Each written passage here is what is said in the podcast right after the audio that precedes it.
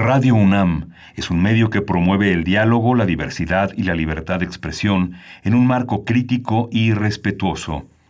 Los comentarios expresados a lo largo de su programación reflejan la opinión de quien los emite, mas no de la radiodifusora.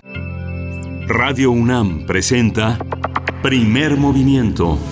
El mundo desde la universidad.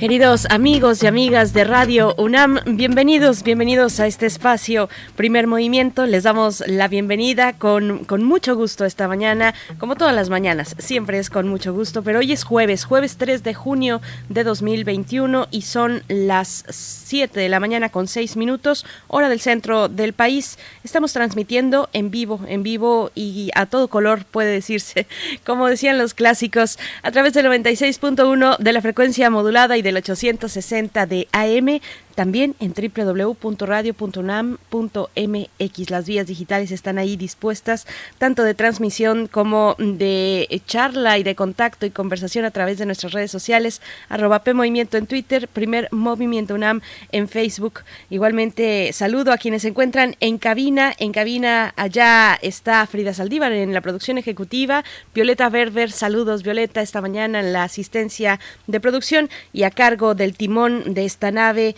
está Arturo González el día de hoy. Bueno, saludo a mi compañero Miguel Ángel Quemain en la conducción de este programa. Miguel Ángel, ¿cómo estás? Hola, buenos días, Berenice Camacho. Buenos días a todos nuestros radioescuchas. Sonó, sonó fuertísimo. Sonó fuertísimo porque queremos que llegue también hasta Chihuahua, donde en Ciudad Cuauhtémoc, Ciudad Juárez y la ciudad de Chihuahua nos enlazamos con la Radio Universidad como todos los días de 6 a 7 de la mañana. Bueno, con los spots todavía 75, 74, 73, 72. En fin, eh, estamos ya eh, al aire con ellos. Vamos a tener un programa muy interesante. Hay un, una, la movilidad en bicicleta este, cumple un año, a un año de la pandemia. Estamos sobre dos ruedas, eh, incrementando la movilidad, bajando los riesgos y además eh, activando eh, los aspectos de la circulación, de la salud. Vamos a tratar el tema con Areli Carrión. Ella es miembro fundador de Visitecas, una asociación civil que ha impulsado, que ha defendido a los ciclistas, a los abandonados ciclistas a merced de una ciudad, de ciudades muy voraces en todo el país. Y es que el día de hoy, 3 de junio, es el Día Mundial de la Bicicleta. Hay dos, hay dos fechas en las que se conmemora, en las que se festeja este medio de transporte. Y el día de hoy es el que ha instaurado la ONU, es para el caso del 3 de junio, porque el anterior es el 19 de abril, es el que tradicionalmente se celebra con aquella historia del viaje de LSD, pero bueno, este es el oficial, así es que no importa, no importa Siempre es un buen momento para hablar de la bicicleta y hablaremos, como ya bien dices, con Areli Carrión. También tendremos esta mañana de jueves la participación del doctor Alfredo Ávila, como cada 15 días. Nos acompaña en esta ocasión para otra conmemoración no tan afortunada. El Alconazo, Memoria, Justicia y Conciencia Histórica nos propone para hoy Alfredo Ávila, quien es investigador del Instituto de Investigaciones Históricas de la UNAM y, bueno, está colabora con nosotros afortunadamente en este espacio, Miguel Ángel. Sí, justamente el halconazo va a ser uno de los temas también que en los que reflexionemos a lo largo de este mes. Hay varias, eh, varias actividades en la universidad para conmemorar este, este tema. Es un tema fundamental en la historia de la universidad, en la historia de la educación superior y en la relación entre con la, de la política con los grupos de protesta. Justamente va a haber un congreso internacional a medio siglo del Alconazo que inaugura con una conferencia magistral el doctor Lorenzo Meyer.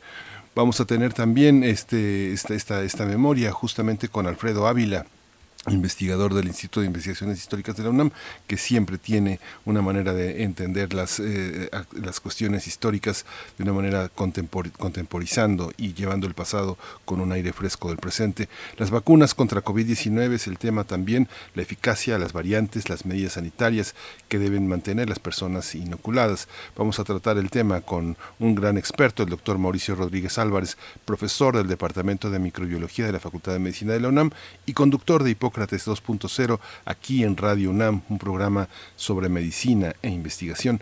Mauricio Rodríguez también ha sido un, vocero, un vocero medido eh, este, importante en la, de la Comisión para la Atención de la Emergencia del Coronavirus en la UNAM.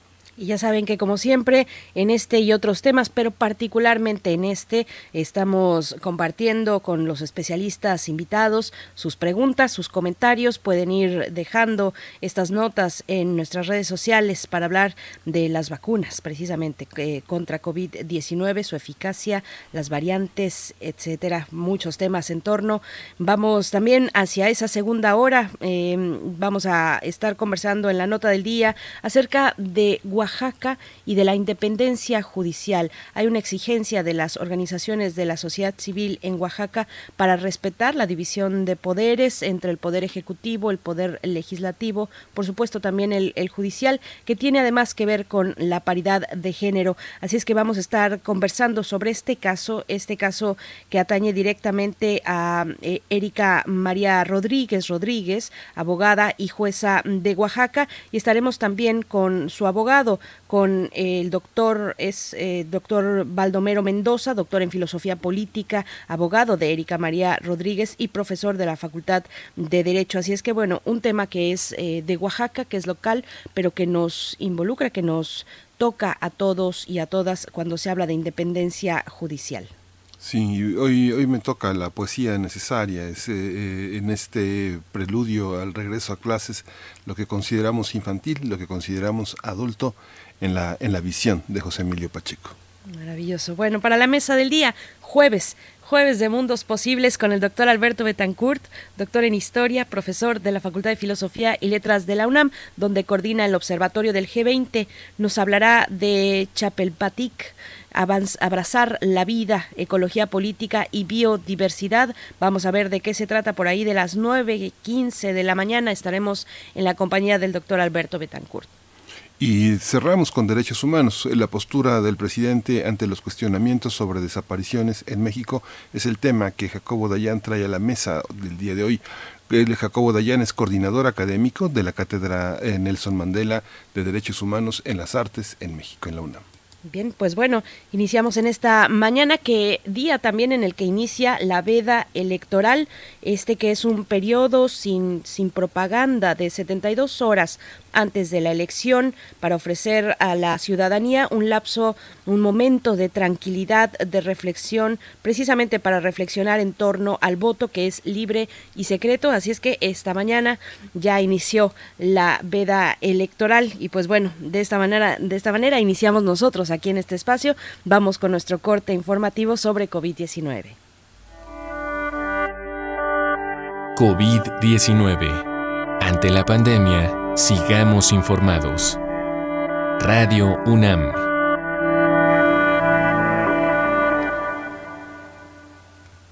La Secretaría de Salud informó que el número de decesos por enfermedad de la COVID-19 aumentó a 228.146. De acuerdo con el informe técnico que ofrecieron ayer las autoridades sanitarias, los casos estimados son 2.608.702. En información internacional, la Organización Mundial de la Salud afirmó ayer que la variante B1617 de COVID-19, considerada parcialmente responsable del brote de la pandemia en India, se ha extendido a más de 50 territorios con tres linajes distintos. Sin embargo, la OMS señaló que solo una de sus cepas o linajes, la B1617-2, o Delta se considera todavía preocupante, mientras las otras dos han sido degradadas.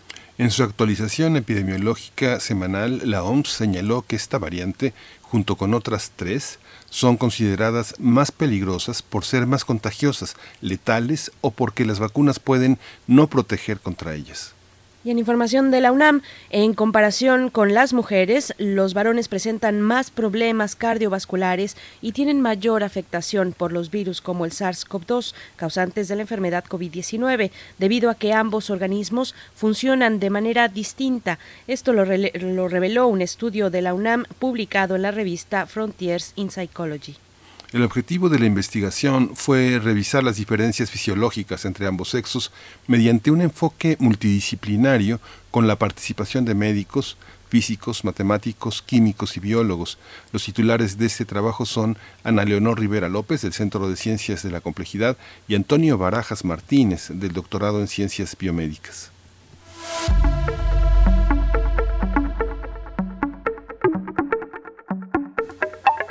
Recomendaciones culturales para esta mañana de jueves. La Cátedra Extraordinaria en Dirección de Orquesta Eduardo Mata y Academia de Música, la Academia de Música Antigua de la UNAM, invitan a la clase magistral Panorama de la Música Vocal en el siglo XVII, a cargo de Joseph Cabré, cantante catalán de bajo barítono y director coral.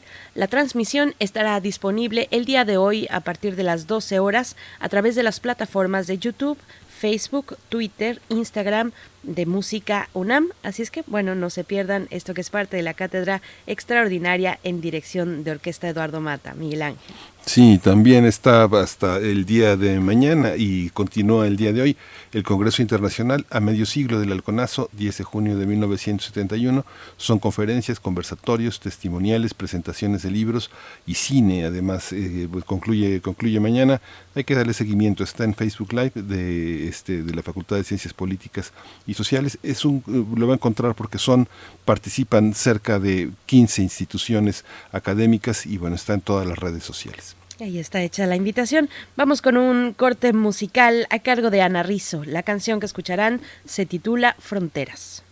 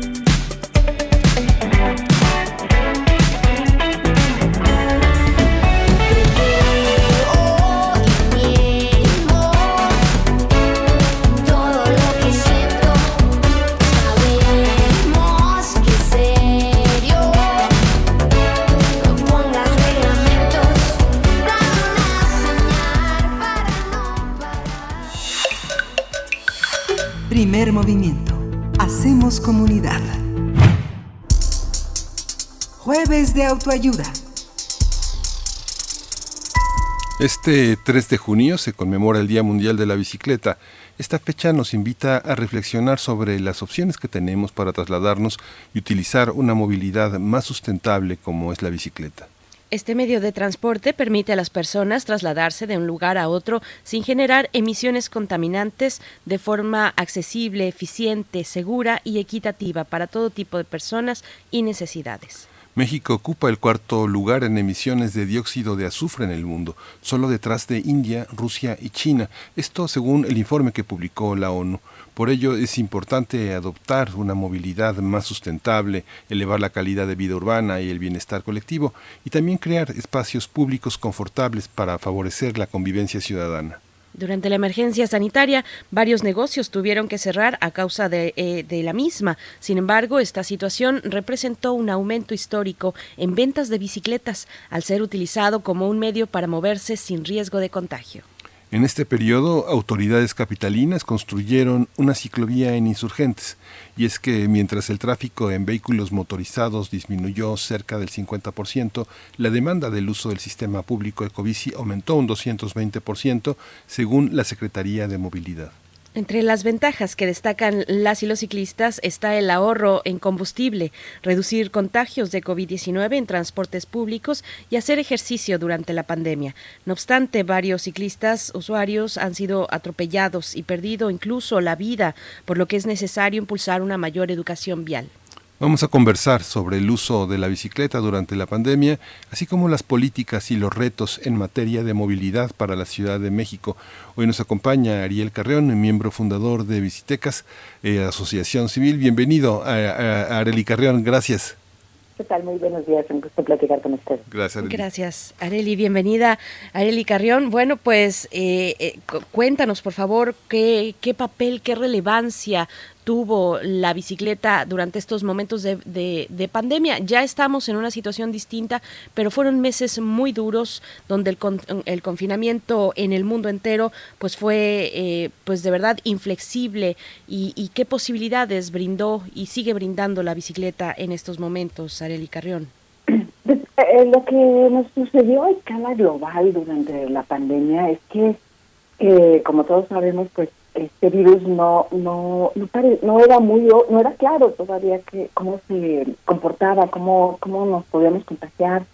Eh, y en un primer momento había un gran temor eh, de que el transporte público fuera un centro de contagio dado pues eh, la cantidad de personas que lo utilizamos y la la imposibilidad real de mantener una sana distancia y, y el hecho pues que de ir en un, en un vehículo eh, eh, con sin ventilación, sin posibilidad de que tuviera eh, un flujo de aire que pudiera permitir o pensarse que, el virus que, que, viaja en esta respiración pues no pudiera pasar de una persona a otra. Entonces ese miedo y esa falta de información que teníamos en un primer momento llevó en todo el mundo a a buscar alternativas de movilidad. Y ahí se reveló algo que pues eh, está en los datos quienes estudiamos temas de movilidad urbana, eh, pero que digamos en ese momento se hizo muy evidente. Y es que la mayor parte de los viajes, la mayor parte de las personas en el mundo, eh, sobre todo en América o en países del sur global, utilizamos el transporte público, no, no utilizamos un vehículo privado, sino uno colectivo. Eh, y ahí eh, eh, pues se vio claramente que una de las alternativas que nos permitía seguir llegando a trabajar, sobre todo a las personas con un, un, trabajo esencial, que no podían parar por necesidad propia personal y también por la, la, la calidad, digamos, de su trabajo, lo, el, la labor que cumplen en la sociedad, pues resultó que la bicicleta era una gran alternativa, porque porque justamente permitía el poder trasladarse eh, sin necesidad de eh, usar el transporte público y pues con sana distancia, al aire libre, con las precauciones debidas, el cubrebocas, el lavado de manos, eh, las precauciones que ya todos conocemos, es posible y muy claramente se mostró que esto podía ocurrir y muy rápidamente la Organización Mundial de la Salud dio a conocer, bueno, esta es una alternativa, caminar y andar en bicicleta son alternativas de movilidad que, se pueden todavía eh, llevar a cabo y eso eh, llevó en todo el mundo pues a tomar estas medidas eh, de crear ciclovías emergentes pues para atender muy claramente esta necesidad y esta emergencia. Y lo que ha sido muy interesante es que, digamos, esta, esta medida que se tomó rápidamente para responder a las necesidades de la, de la pandemia nos ha demostrado pues que trae otras ventajas. que se permite utilizar la bicicleta de una manera cotidiana, lo cual tiene efectos positivos en la salud de las personas, no solo física, sino también mental. Esto es muy importante porque este asunto eh, amenaza y muchos estudiosos están eh, revisando esta cuestión. Eh, el tema de la salud mental pues puede ser la próxima pandemia, puede ser uno de los de los resultados, de los réditos que, que, tengamos que trabajar con ello en los próximos meses o incluso años. La soledad, la angustia, la depresión, en fin, muchos problemas de salud mental que la pandemia ha desatado por el duelo, por los meses difíciles que hemos atravesado y que ah, todavía necesitamos eh, tener fortaleza y, trabajar para superar la crisis económica que también ya está aquí debido a la pandemia, pues todo demuestra que ese tema va a ser eh, y, ha demostrado, eh, digamos, todo este fenómeno a escala global en todo el mundo, que la bicicleta es una verdadera opción. Es un poco lo que los activistas de la bicicleta, los ambientalistas hemos venido diciendo desde hace dos décadas. O sea, realmente para nosotros esto no ha sido una sorpresa. Eh, llevamos muchos años trabajando en este tema, justo diciendo, a ver, la mayor parte de la gente no usa coche, la mayor parte de los viajes se hacen en transporte público, la mayor parte de la gente no puede comprarse un coche.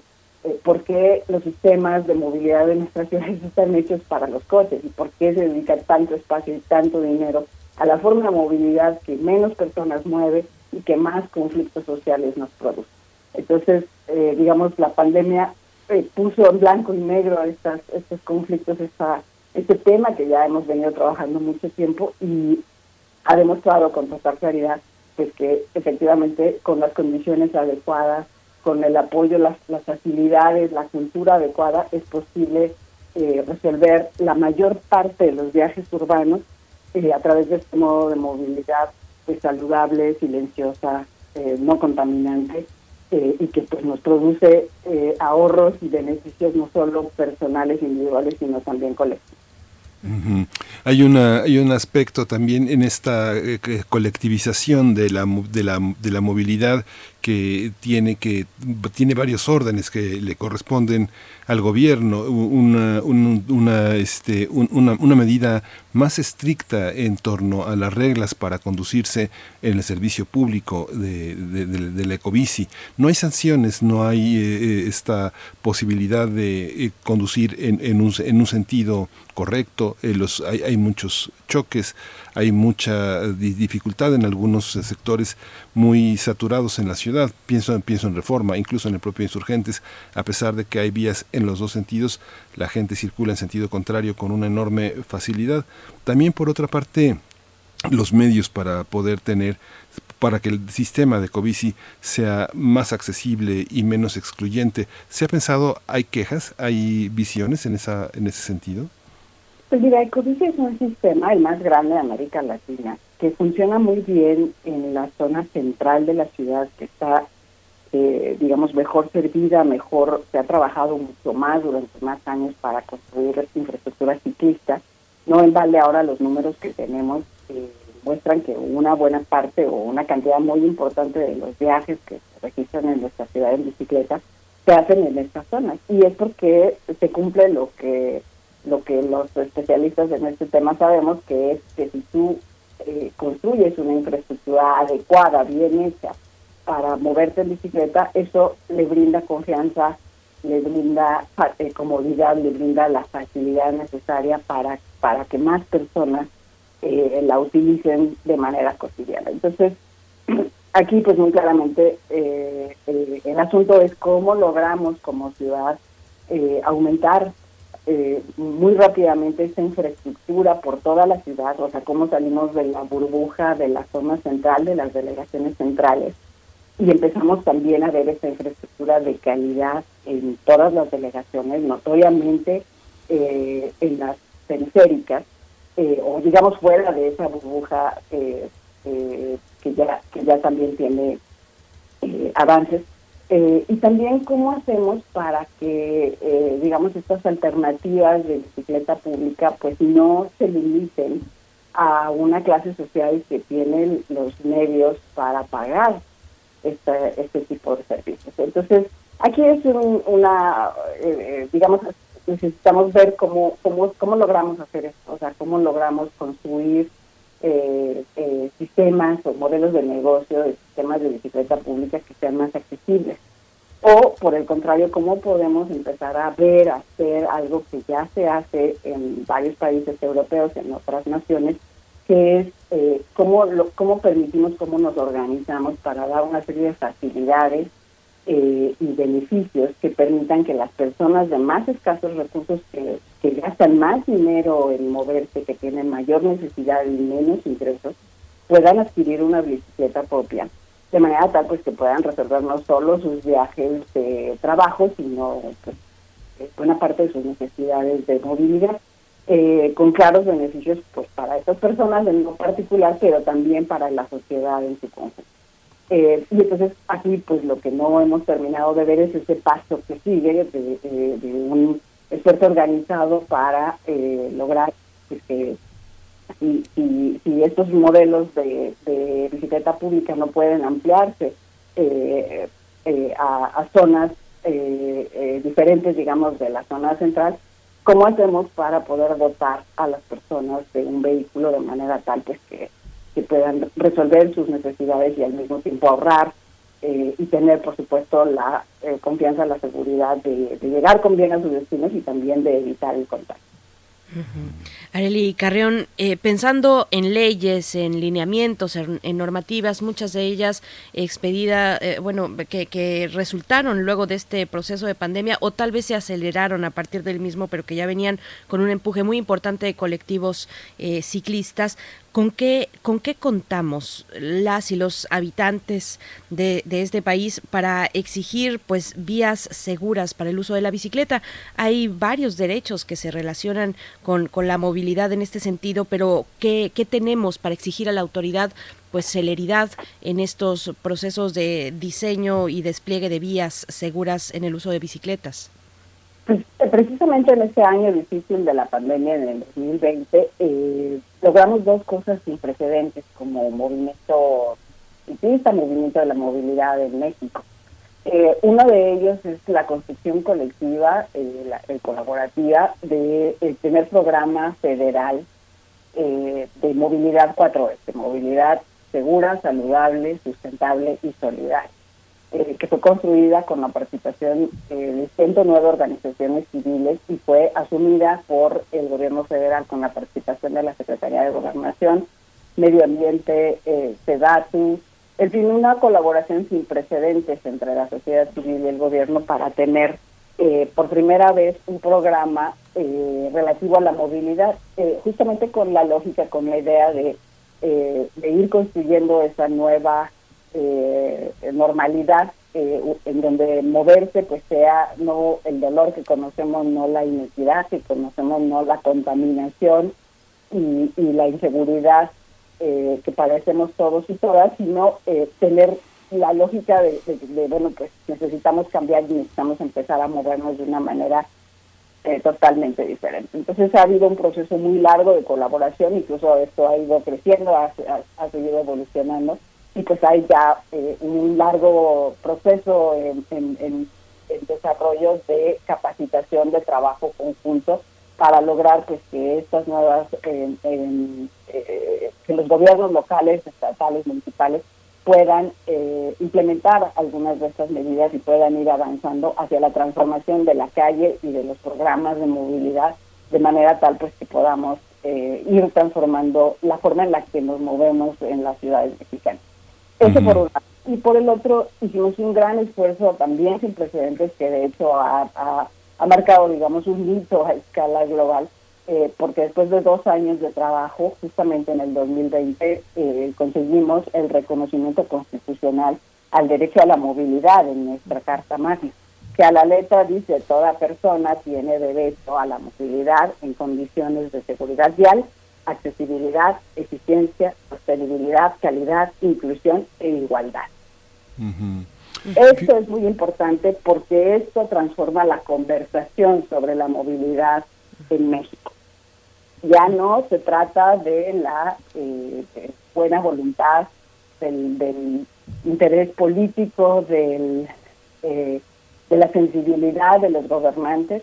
Eh, cuando nosotros tenemos reconocido como derecho la posibilidad de movernos y de movernos con todas estas características, eh, eh, tenemos ya una herramienta sin precedentes de una gran fuerza para exigir, para demandar que todos y cada uno de los programas, de las inversiones, de los de los procesos gubernamentales, eh, pues garanticen este derecho. Entonces vamos a ver en los próximos años cómo pues se van transformando eh, todas las normativas en función de este derecho constitucional, porque sabemos que por la jerarquía eh, eh, jurídica, pues todos los instrumentos regulatorios que existen en nuestro país tienen que garantizar lo que la Constitución garantiza, ¿no?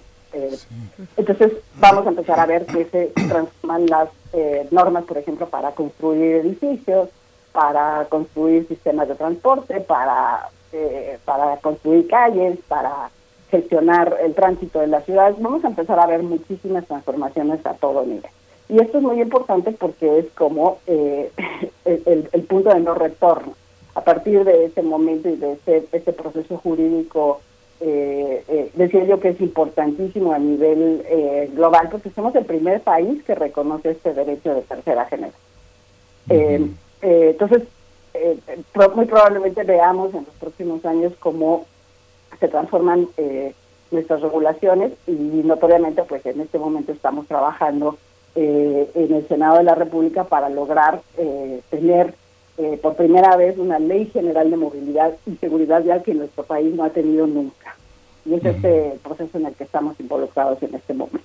Sí, hay muchas preguntas, Areli, pero bueno, te, te, voy a hacer una, dos en una. Hay una parte, fíjate que este, yo conocí a un ciclista muy experto que se hacía muchos kilómetros diarios y un día le pregunté, este, él, él escribió libros sobre la bicicleta y un día le pregunté si es viable transportar un niño entre 3 y 6, 7 años en la bicicleta. Y él circulaba mucho en pistas de Estados Unidos y por supuesto en la Ciudad de México y me dijo, no, jamás, jamás. La caída de un niño con todo y los aditamentos eh, de protección generalmente es fatal, ¿no? el porcentaje de caídas.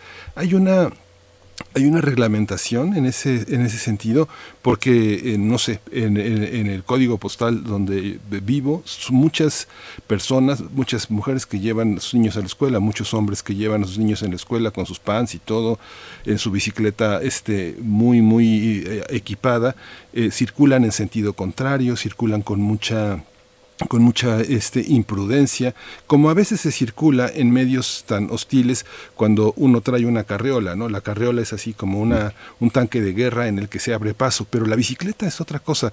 Es fatal, es, es peligroso, hay una reglamentación que se tiene que hacer con los, eh, con, los horarios de clases. Uno veía antes siete, y media, cuarto para las ocho de la mañana, circulando muchas personas, sobre todo, sobre todo mujeres, porque son a quienes les encargan la tarea de llevar a los hijos en muchas ocasiones circulando de una manera muy imprudente, haciendo un gran esfuerzo por llevar a sus hijos a la escuela, pero también con un enorme riesgo que depende mucho del conductor, del conductor del vehículo que esté a su lado. ¿Tú, cómo lo ves?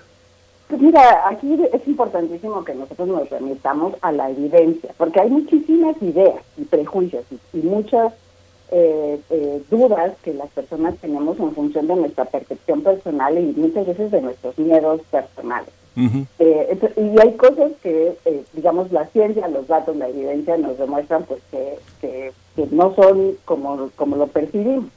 Eh, y te quiero dar un ejemplo, a escala global, nosotros que nos dedicamos a esto, hemos estudiado que muchas de las lecciones más importantes que ocurren en el mundo, eh, montando en bicicleta, o sea, por caída, ¿sabes? Porque tú ibas en bicicleta y te caíste y, sufriste alguna, alguna una eh, eh, sí, un, problema, alguna, alguna herida de gravedad, eh, se registraban en deportes eh, extremos, digamos, como, como por ejemplo este, este, deporte de bicicleta de montaña que se llama downhill, en el que vas en senderos pues, básicamente enterrados y totalmente sí, en medio de la naturaleza eh, sin el equipo adecuado o justo porque porque sufres una caída en medio del bosque, pues es muy muy difícil que eh, lleguen a atenderte los equipos de, de, atención prehospitalaria y entonces ahí es donde se registran algunos de estos, estos eh, conflictos de salud por caídas. Y lo otro es personas adultas mayores que se caían de la bicicleta y que por su propia condición personal pues este, eh, se rompen un hueso o, tienen lesiones más importantes. ¿Esto qué quiere decir? Bueno, y digamos, nos organizamos a Ciudad de México. En Ciudad de México el 95% de los accidentes en donde el ciclista resulta herido de gravedad o que desgraciadamente pierde la vida, el 95, 96% se tratan de siniestros viales en donde está involucrado un vehículo, en donde un vehículo motorizado atropelló, aventó este, al ciclista. tú como persona que va en una bicicleta, por sí misma que se cae que sufre una herida, un, un, problema de salud a causa de, de, tú solito, digamos, por, caerte de la bicicleta, es uno de todos. O sea, no es que no pueda suceder y, no, y que, que hay que tener cuidado, por supuesto, pero aquí hay que ser muy claros con la evidencia. Realmente andar en bicicleta por sí mismo no es peligroso, como muchas veces se repite y se piensa eh, de manera generalizada. El problema es que estamos conviviendo, utilizando las calles, compartiendo el espacio con vehículos que son peligrosos, que por su, por su masa y su velocidad, eh, pues son mortales eh, para el ciclista, para el peatón, y también son peligrosos y riesgosos para quien los conduce y para quien los tripula. Entonces, y digamos, esto no es, a veces se ha tratado de manejar como un tema de de ideología, ¿sabes? Y de privilegio, los ciclistas este, quieren la calle para sí, un poco esta lógica de que, de que se está tratando de conseguir privilegios para una forma de movilidad sobre otra. Esto no se trata de ideología, se trata de física. Son las leyes de la física. Y cuando tú revisas los datos, también puedes ver pues, que, que, los problemas, los conflictos reales, graves que tenemos en Ciudad de México y en general en el país y en el mundo de seguridad real, tienen que ver con la velocidad. O sea, es la velocidad de los motores, lo que de, los automotores y la forma en la que conducimos esos vehículos pesados y rápidos, los que producen riesgos para quienes los conducen, los tripulan y para la sociedad en general. Entonces es importantísimo empezar a poner el acento y la atención no en las personas que sufren, las que son víctimas de estos siniestros viales, que, su gran mayoría son peatones eh, o ciclistas, eh, eh, sino poner el acento en controlar, regular a quien realmente es el, el, usuario que produce más riesgos para sí y para los demás, que es claramente el que va en un vehículo entre más pesado y grande eh, y entre más rápido es conducido, pues más peligroso es para sí y para el resto de la sociedad. Entonces, necesitamos cambiar la narrativa y dejar de culpar a las personas que son víctimas de estos percances como, como responsables de no, haberse, no haber cruzado adecuadamente, estar en el lugar inadecuado, en el momento inadecuado, etcétera, sino empezar a regular a quien produce estos riesgos para toda la sociedad. Bien, Areli Carrión, pues te agradecemos, agradecemos como siempre la participación en este espacio. Nos dicen por acá, andar en bici es oneroso para las y los ciclistas, el casco, las luces, el chaleco es para automovilistas, hacen muy complicado rodar, parece que se requiere de mucho. Bueno, pues es lo que nos están comentando en redes sociales. Areli Carrión, te agradecemos como siempre, te mandamos un saludo esta mañana. Muchísimas gracias un buen día y feliz día mundial de la bicicleta. Feliz día mundial de la bicicleta. A rodar. A rodar. Bien. Pues vamos a música. Vamos, con música. vamos a escuchar de Molinet Cinema nada menos que bicicleta.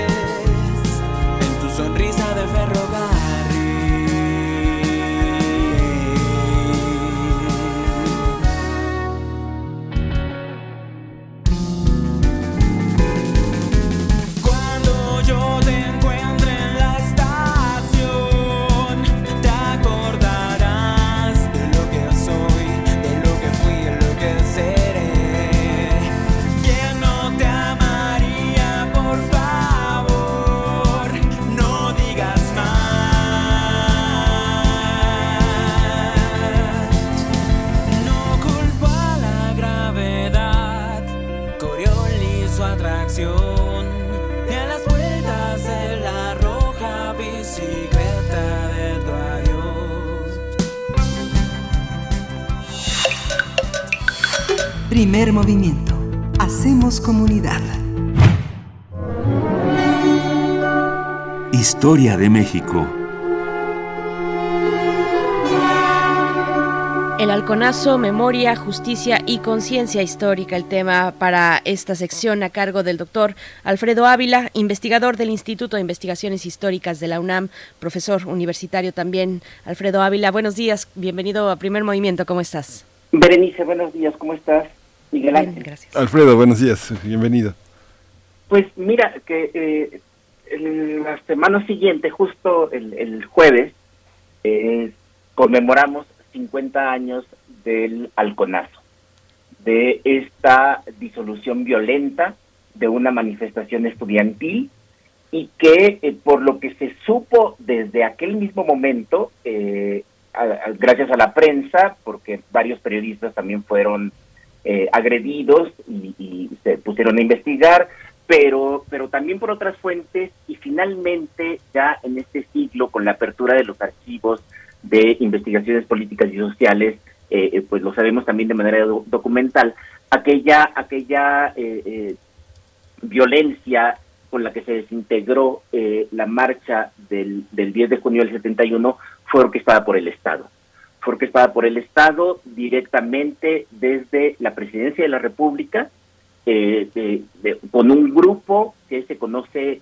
con el nombre de Halcones, eh, que se empezó a organizar en la Secretaría de Gobernación bajo eh, el mandato de Luis Echeverría, siendo presidente Díaz Ordaz en 1969, pero que continuó, por supuesto, con la presidencia de Echeverría eh, y, eh, y el apoyo del entonces Departamento del Distrito Federal. El, regente del Departamento del Distrito Federal, Martínez Domínguez, aseguró que eh, la, formación de los halcones, el que lo hayan dejado a, a, su mando, respondía también al interés de Luis Echeverría por deshacerse de él. supone que cuando el escándalo se descubriera, pues debía haber un chivo expiatorio y ese chivo expiatorio tendría que ser eh, pues el regente de la Ciudad de México, que era hombre de Díaz Ordaz y no, y no de Luis Echeverría. Eh, se, ha, se, ha, dicho mucho acerca de, eh, del, del, famoso halconazo del, del, jueves de Corpus, pero quiero resaltar algunos aspectos que tienen poco que ver con, con aquel relato. Hay, hay muchísima bibliografía, eh, eh, ustedes conocen también muchas, eh, muchos trabajos desde aquel jueves de Corpus Sangriento. hay infinidad de reportajes que uno se mete, por supuesto, a, a, Internet a buscar, pues encuentra hay montones de, de, notas, de manera que no voy a, no voy a repetir lo que, lo que tantas veces se ha, lo que tantas veces se ha dicho. me interesa, me interesa resaltar temas de la memoria, temas de eh, la conciencia histórica. Eh, como ustedes saben, desde ese tiempo he estado interesado precisamente en esto, eh, en el tema de la memoria, y cómo en, las últimas décadas, principalmente en América del Sur, empezaron a surgir organizaciones interesadas en resolver los crímenes del pasado, en resolver los crímenes de las dictaduras, en, eh, en Argentina fundamentalmente, pero también en Uruguay, en Chile, un poco menos en Brasil. Eh, ha llegado a tal grado el, interés en, en, América del Sur por esto que eh, se, ha exportado el modelo de búsqueda de la justicia a partir de la reconstrucción de la memoria. Eh, sabemos por algunos estudios sobre eh, Irlanda del Norte, como también allí se ha recurrido precisamente al expertise que ha tenido las que han tenido las organizaciones de, de, rescate de memoria de Argentina, pero también incluso organizaciones académicas, porque también allá ha surgido eh, ya como una disciplina académica el estudio de la, de la memoria. Y eh, como dije, en Irlanda se ha recuperado, en España se recuperó y en México, eh, un país en el que no hubo una dictadura, pareciera más difícil que, que llegara, pero es indudable que hubo una guerra sucia, es indudable que por lo menos desde el 68, y digo por lo menos, pero desde el 68 se, eh, eh, se orquestó una estrategia de Estado para reprimir de manera ilegal a grupos disidentes o a grupos sospechosos de ser disidentes. Y digo desde, por lo menos desde el 68, porque ya recuerdo que hace mucho tiempo aquí en Primer Movimiento habíamos abordado precisamente el tema de las porras, de las porras que se organizaron en la época de Miguel Alemán y que tenían esta cosa más de, de, juventud rebelde, de juventud que iba a los estadios a ver los partidos de fútbol americano, pero que por supuesto eh, eh, también de allí salían grupos de choque cuando era necesario para quienes la para quienes las financiaban. Eh, y en los años 50, en los años 50, el Instituto Politécnico Nacional, los estudiantes del Instituto Politécnico Nacional, pues fueron víctimas de esa violencia ilegal quiero recalcar esto porque efectivamente el Estado eh, se caracteriza por tener un monopolio, un monopolio de la violencia, pero en este caso es, un, eh, es una violencia ilegal que se fomentaba a través del porrismo en, en, en, las vocacionales, en las escuelas vocacionales, pero también en las escuelas superiores del Instituto Politécnico Nacional, que condujeron en varias ocasiones enfrentamientos muy violentos. Es un fenómeno que todavía se ve, por desgracia, en, en las bocas y, eh, y, también la intervención del ejército cuando era necesaria, es decir, eh, mucho antes del 68, mucho antes de Tlatelolco, eh, particularmente la gente del Poli ya había padecido esta represión eh, muy violenta, militar y paramilitar por parte del, del Estado. en el 69, después de lo, de lo ocurrido en Tlatelolco, pues se fortaleció esa estrategia de grupos paramilitares y en concreto eh, se fue conformando este grupo de los de los halcones que eh, eh, por supuesto se incluyó en aquella famosa comisión que se organizó en el sexenio de Vicente Fox de búsqueda de la verdad, de la memoria y de la justicia. en el informe que, que, se filtró, ¿se acuerdan ustedes? Aquel informe a la sociedad mexicana, se, se, señala, hay un capítulo dedicado al, al 71. Y es, es interesante porque eh, recupera un poco la lógica de, eh, del discurso que ya todos conocemos y que señala que en realidad eh, la responsabilidad de las guerrillas y la responsabilidad de los grupos subversivos fue la represión del Estado. Es decir, la, la, narrativa es muy simple. La narrativa es los estudiantes eh, intentan eh, eh, tener reformas, tienen pliegos petitorios, están en contra del Estado autoritario, están en contra de, de la represión, particularmente de, la de los granaderos, son reprimidos violentamente con el ejército de 68, con grupos paramilitares en los años siguientes y concretamente el 10 de junio del, del 71, y por lo tanto no les dejan otra opción que irse a la guerrilla. Esta retórica es la retórica que las organizaciones de memoria y justicia han, eh, han venido fomentando. Eh, cuando uno lee libros sobre, eh, sobre el Partido de los Pobres o sobre la violencia de, de, de, aquellos años, la violencia subversiva de aquellos años, pues casi siempre se dice, bueno, la violencia fue provocada por el propio Estado. Y sin embargo, ya la, hace, hace un mes hablamos acá acerca de cómo la violencia en realidad ya estaba presente y la violencia siguió presente incluso dentro de las organizaciones subversivas eh, mexicanas.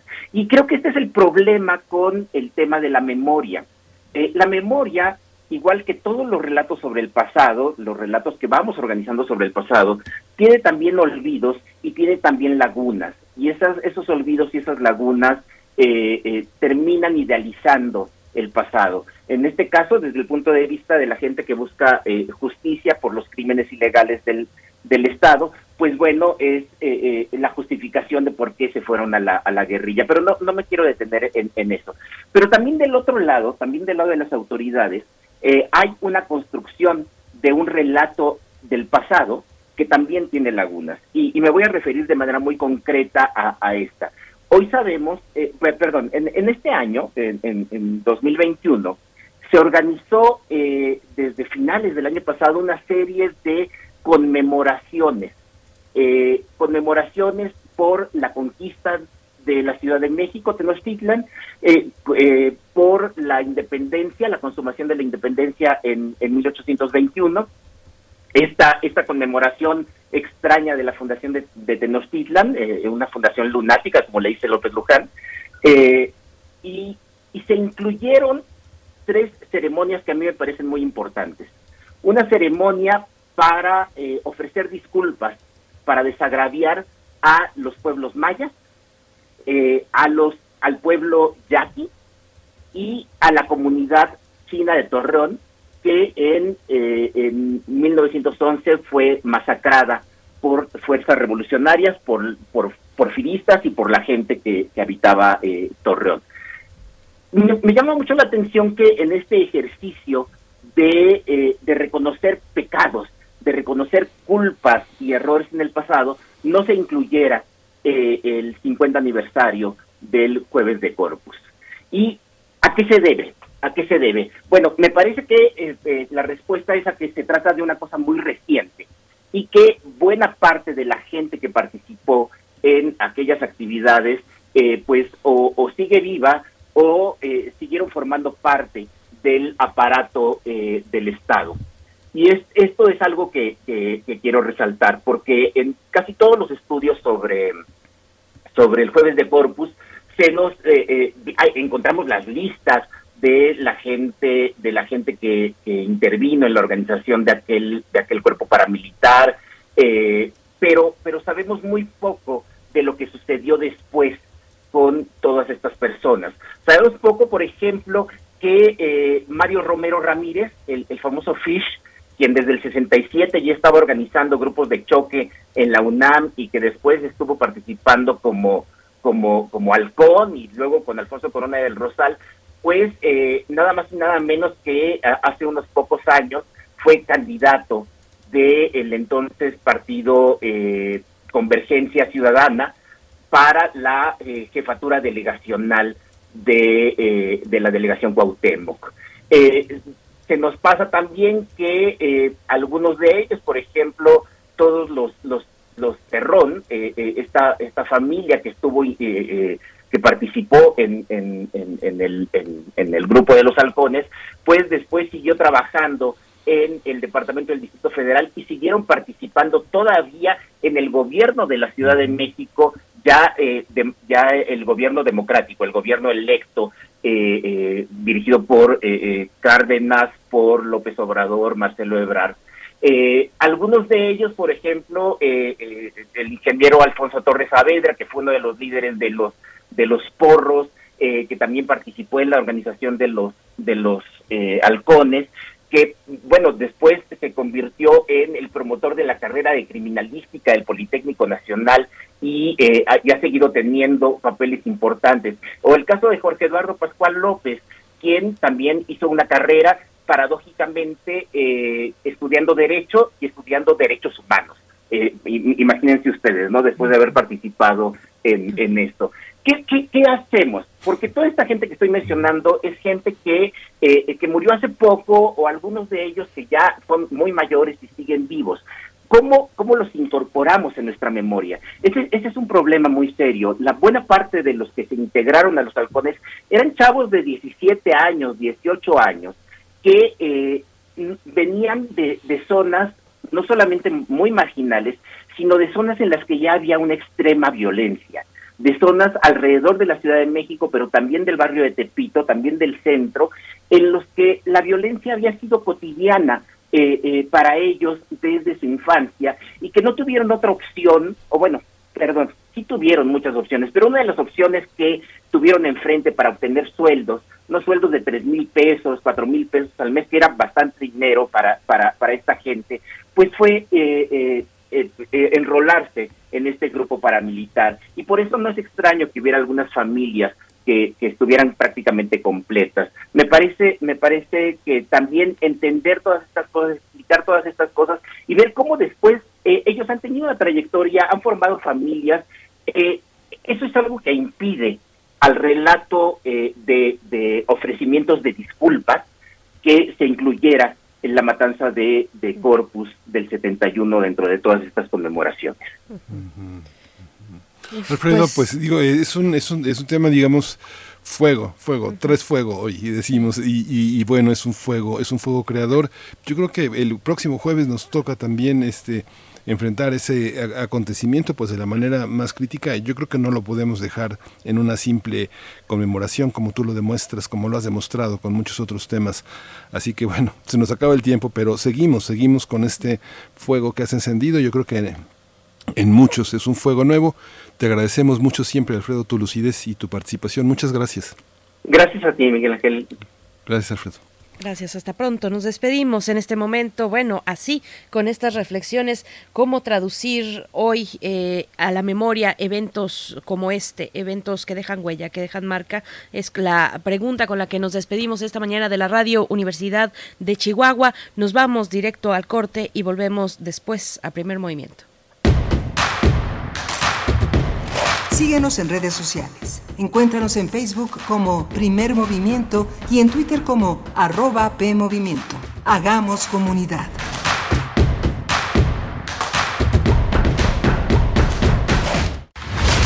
Acciones UNAM 2021. En esta pandemia, la Universidad Nacional ha trabajado intensamente en beneficio de la población colabora en el área médica de la Unidad Temporal de Atención COVID-19 Centro City Banamex, donde el personal especializado, médicos y enfermeras universitarios brindan apoyo de primer nivel con sentido humano. Acciones UNAM. Somos la Universidad de la Nación. ¿Cómo votar válidamente? Para votar solo por un partido político, marca su recuadro. Para votar por una coalición, puedes marcar uno, dos o tres de los recuadros de los partidos políticos coaligados. También puedes votar por una candidatura independiente. Marca el recuadro de su nombre. O por una candidatura no registrada. Tu voto se anula cuando la boleta no tiene marcas o cuando se marca toda la boleta, o si se marcan dos partidos políticos o más que no están coaligados.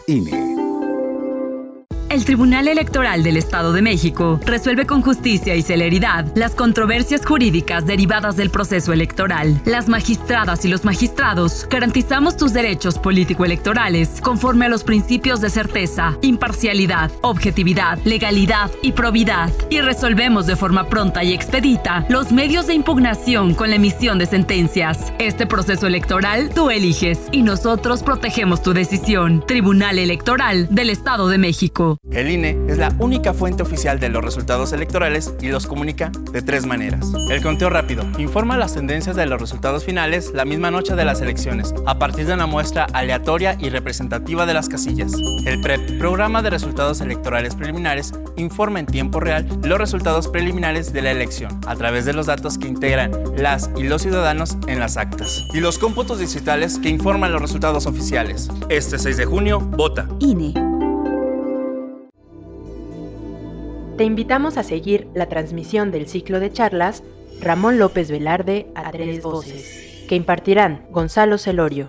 Quiero hablar un poco de esta dialéctica que yo creo que es muy revelador en la poesía López Velardiana.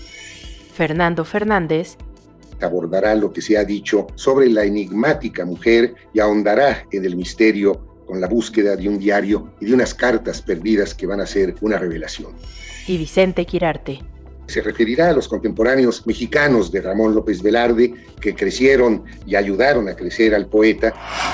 Los, miércoles 9 y 23 de junio a las 17.30 horas a través del canal de YouTube de culturaendirecto.unam. Más información en grandesmaestros.unam.mx o escríbenos a grandesmaestros.unam.mx. No te lo pierdas. En estas elecciones, votar es seguro. Lleva tu cubrebocas y tu INE. En tu casilla te indicarán dónde colocarte, respetando la sana distancia. Al ingresar, te colocarán alcohol en gel. Te pedirán mostrar tu INE, solo tú la tocarás. Te darán tus boletas. Para votar, tienes la opción de traer tu propia pluma. Te aplicarán tinta indeleble. Sigue las instrucciones de las personas funcionarias de casilla. Nos vamos a cuidar y te vamos a cuidar. El 6 de junio, votar es seguro. Contamos todas, contamos todos. INE. Las campañas políticas han terminado. Fue un periodo muy intenso en donde las y los candidatos nos dijeron qué proponen para el país. Ahora nos toca informarnos, comparar y decidir. La elección más grande de la historia está en nuestras manos. Involucrarnos fortalece nuestra democracia, porque somos las y los ciudadanos quienes hacemos elecciones certeras y transparentes. Por eso, no hay fraude. Este 6 de junio, ven a la fiesta cívica y vota. INE.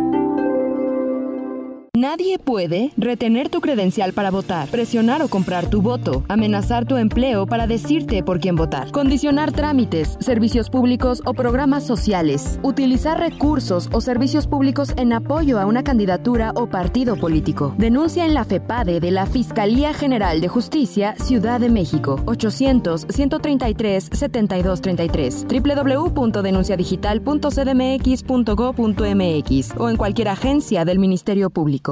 ¿Positivo? No, no puede ser. ¿No será un falso positivo? A lo mejor tengo hepatitis y por ahí salió algo. Sí, sí, sí, mira, para estar seguros te vamos a hacer la prueba confirmatoria. Sí, sí, la confirmatoria. Verde Limón. Radiodrama sobre un gran amor que tendrá que afrontar un serio problema. Sábado 5 de junio a las 20 horas. Radio UNAM. Experiencia sonora.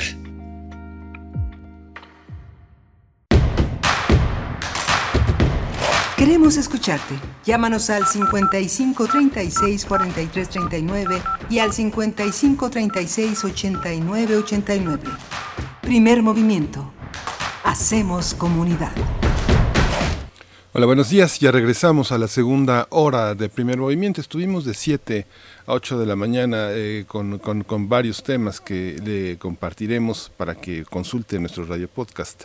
Está Arturo González en los controles técnicos de la cabina en Radio UNAM, en Adolfo Prieto 133. Está Violeta Berber en la asistencia de producción, Frida Saldívar a cargo de la producción ejecutiva y Berenice Camacho del otro lado del micrófono. Berenice, buenos días. Muy buenos días, Miguel Ángel Quemain. Buenos días a quienes nos escuchan y a quienes nos escriben en redes sociales. Venimos de hablar, bueno, de dos temas que, siempre generan, generan opinión, afortunadamente. El primero de ellos, el de la movilidad en bicicleta, cuando se vive, bueno, en ciudades como las nuestras, en una ciudad eh, tan caótica y no solo la ciudad del Valle de México, mmm, todo lo que significa la zona conurbada en, es, en, sentidos, en el sentido de la movilidad, bueno, siempre tenemos, por supuesto, una opinión por acá. Eh, nos comparten varios comentarios. Refrancito mmm, nos dice, bueno, él, él insiste en la cuestión violenta, en la imprudencia en la que nos movemos eh, para todas actividades, para todas las actividades, dice él, yo he estado a punto de atropellar ciclistas que se pasan altos o ven o van en sentido contrario, se debe regular, es lo que nos comenta Refrancito, gracias por este comentario, Huehuetlacatl también dice, buena mañana, banda de primer movimiento, feliz Día Mundial de la Bici y sobre todo memoria del 50 aniversario del jueves de Corpus de 1971. Gracias, gracias también. Está por acá David Castillo Pérez. Eh, dice, sería más interesante poner la grabación de la gran Margarita Castillo de la narración del halconazo. Bueno, pues ahí está también. Tenemos muchos elementos, eh, afortunadamente muchas lecturas y muchas voces también. Gracias David por este comentario. En fin, muy, muy interesante eh, y nos provoca a la memoria, provoca a la memoria la manera en la que decodificamos y damos sentido a eventos tan importantes como este, el halconazo, tan importantes para nosotros, además como comunidad universitaria, lo que puso al frente esta mañana el doctor Alfredo Ávila, Miguel Ángel. Sí, sí, es muy importante. Bueno, como les comentábamos, va a continuar, van a continuar las reflexiones en toda la universidad y en muchas universidades también del país. Hay toda una serie de conversatorios, de temas, de testimonios. Como señalaba Alfredo, hay mucha gente que ah, sobrevive, que todavía tiene un testimonio que ofrecer y es nuestra también nuestra última oportunidad con, de, discutir con muchas de estas personas que vivieron este, este proceso como proceso, no solo como hecho, sino como un proceso histórico, discutirlo. Este comentario de Refrancito es eh, también muy importante. Hay un informe que publicó Corriente Alterna, que publicó Ni una muerte más en Puebla. Hay varios trabajos eh, muy, muy importantes. Lo que indican la mayoría de los trabajos es que hay subreportes, subreportes, este, una estadística que no está completa por parte de la Secretaría de Salud, por parte del INEGI. No sé, por ejemplo, se piensa que hay un promedio de dos bicicletas eh, por cada por cada hogar. En, eh, una dos, dos hogares por, por una bicicleta. Hay 10 eh, hogares por cada este ocho bicicletas en Mérida. Lo que reporta el INEGI es es un aproximado, lo que reportan los accidentes viales de distintas dependencias es otro. Hay varios reportes de distintas sociedades en distintos estados que también están al tanto. La tribu de ciclistas es muy particular eh, en señalar eh, todos los, todos los accidentes, están muy, muy atentos. Y la Ciudad de México pues ha sido un ejemplo muy interesante ha hecho muchas cosas el gobierno de la ciudad, pero la, ciclopista de insurgentes no es más que la punta del iceberg. Esperemos que esta administración no sea recordada porque su actividad más importante haya sido hacer la ciclopista en insurgentes, porque finalmente es una manera de empezar la conversación en, una, en, una, en la avenida más grande de la Ciudad de México, Berenice. Ciertamente, y bueno, pues ahí están, ahí están estos comentarios, nos movemos a nuestros temas por delante, eh, nuestra nota nacional, pues bueno, viene también eh, con la posibilidad de que ustedes nos envíen sus comentarios porque vamos a hablar de las vacunas contra el SARS-CoV-2, su eficacia, las variantes de este virus, las medidas sanitarias que deben tomar las personas ya inoculadas. Vamos a conversar en un momento más con el doctor Mauricio Rodríguez Álvarez, profesor del Departamento de Microbiología de la Facultad de Medicina de la UNAM, conductor del programa Hipócrates 2.0 y vocero de la Comisión para la Atención de la Emergencia del Coronavirus en la UNAM. Así es que, bueno, una, una hora interesante por delante, Miguel Ángel. Sí, una hora muy interesante y aprovechamos para darle la bienvenida a la radio Nicolaita allá en Morelia, Michoacán, también un estado que lucha por apropiarse del espacio público de las bicis. Ha sido muy difícil en todo el país eh, tener una, una eh, decisión gubernamental este, vigorosa, eh, este, comprometida con la, con la movilidad. Pero bueno, en nuestra universidad, allá en Nicolás, eh, eh, la, la, Universidad Nicolaita, también es uno de los actores, de los agentes sociales que impulsa estos derechos a la movilidad y con quienes nos conectamos de 8 a 9 de la mañana todos los días de lunes a viernes. Así es, pues vamos de una vez con nuestra nota nacional. Vamos. Primer movimiento. Hacemos comunidad. Nota nacional. La aplicación de vacunas resulta una esperanza para enfrentar la epidemia de COVID-19. Hasta hoy la vacuna de Pfizer es la que ha mostrado mayor eficacia con un 95%, mientras que la vacuna rusa Sputnik eh, tiene una efectividad del 91.6%.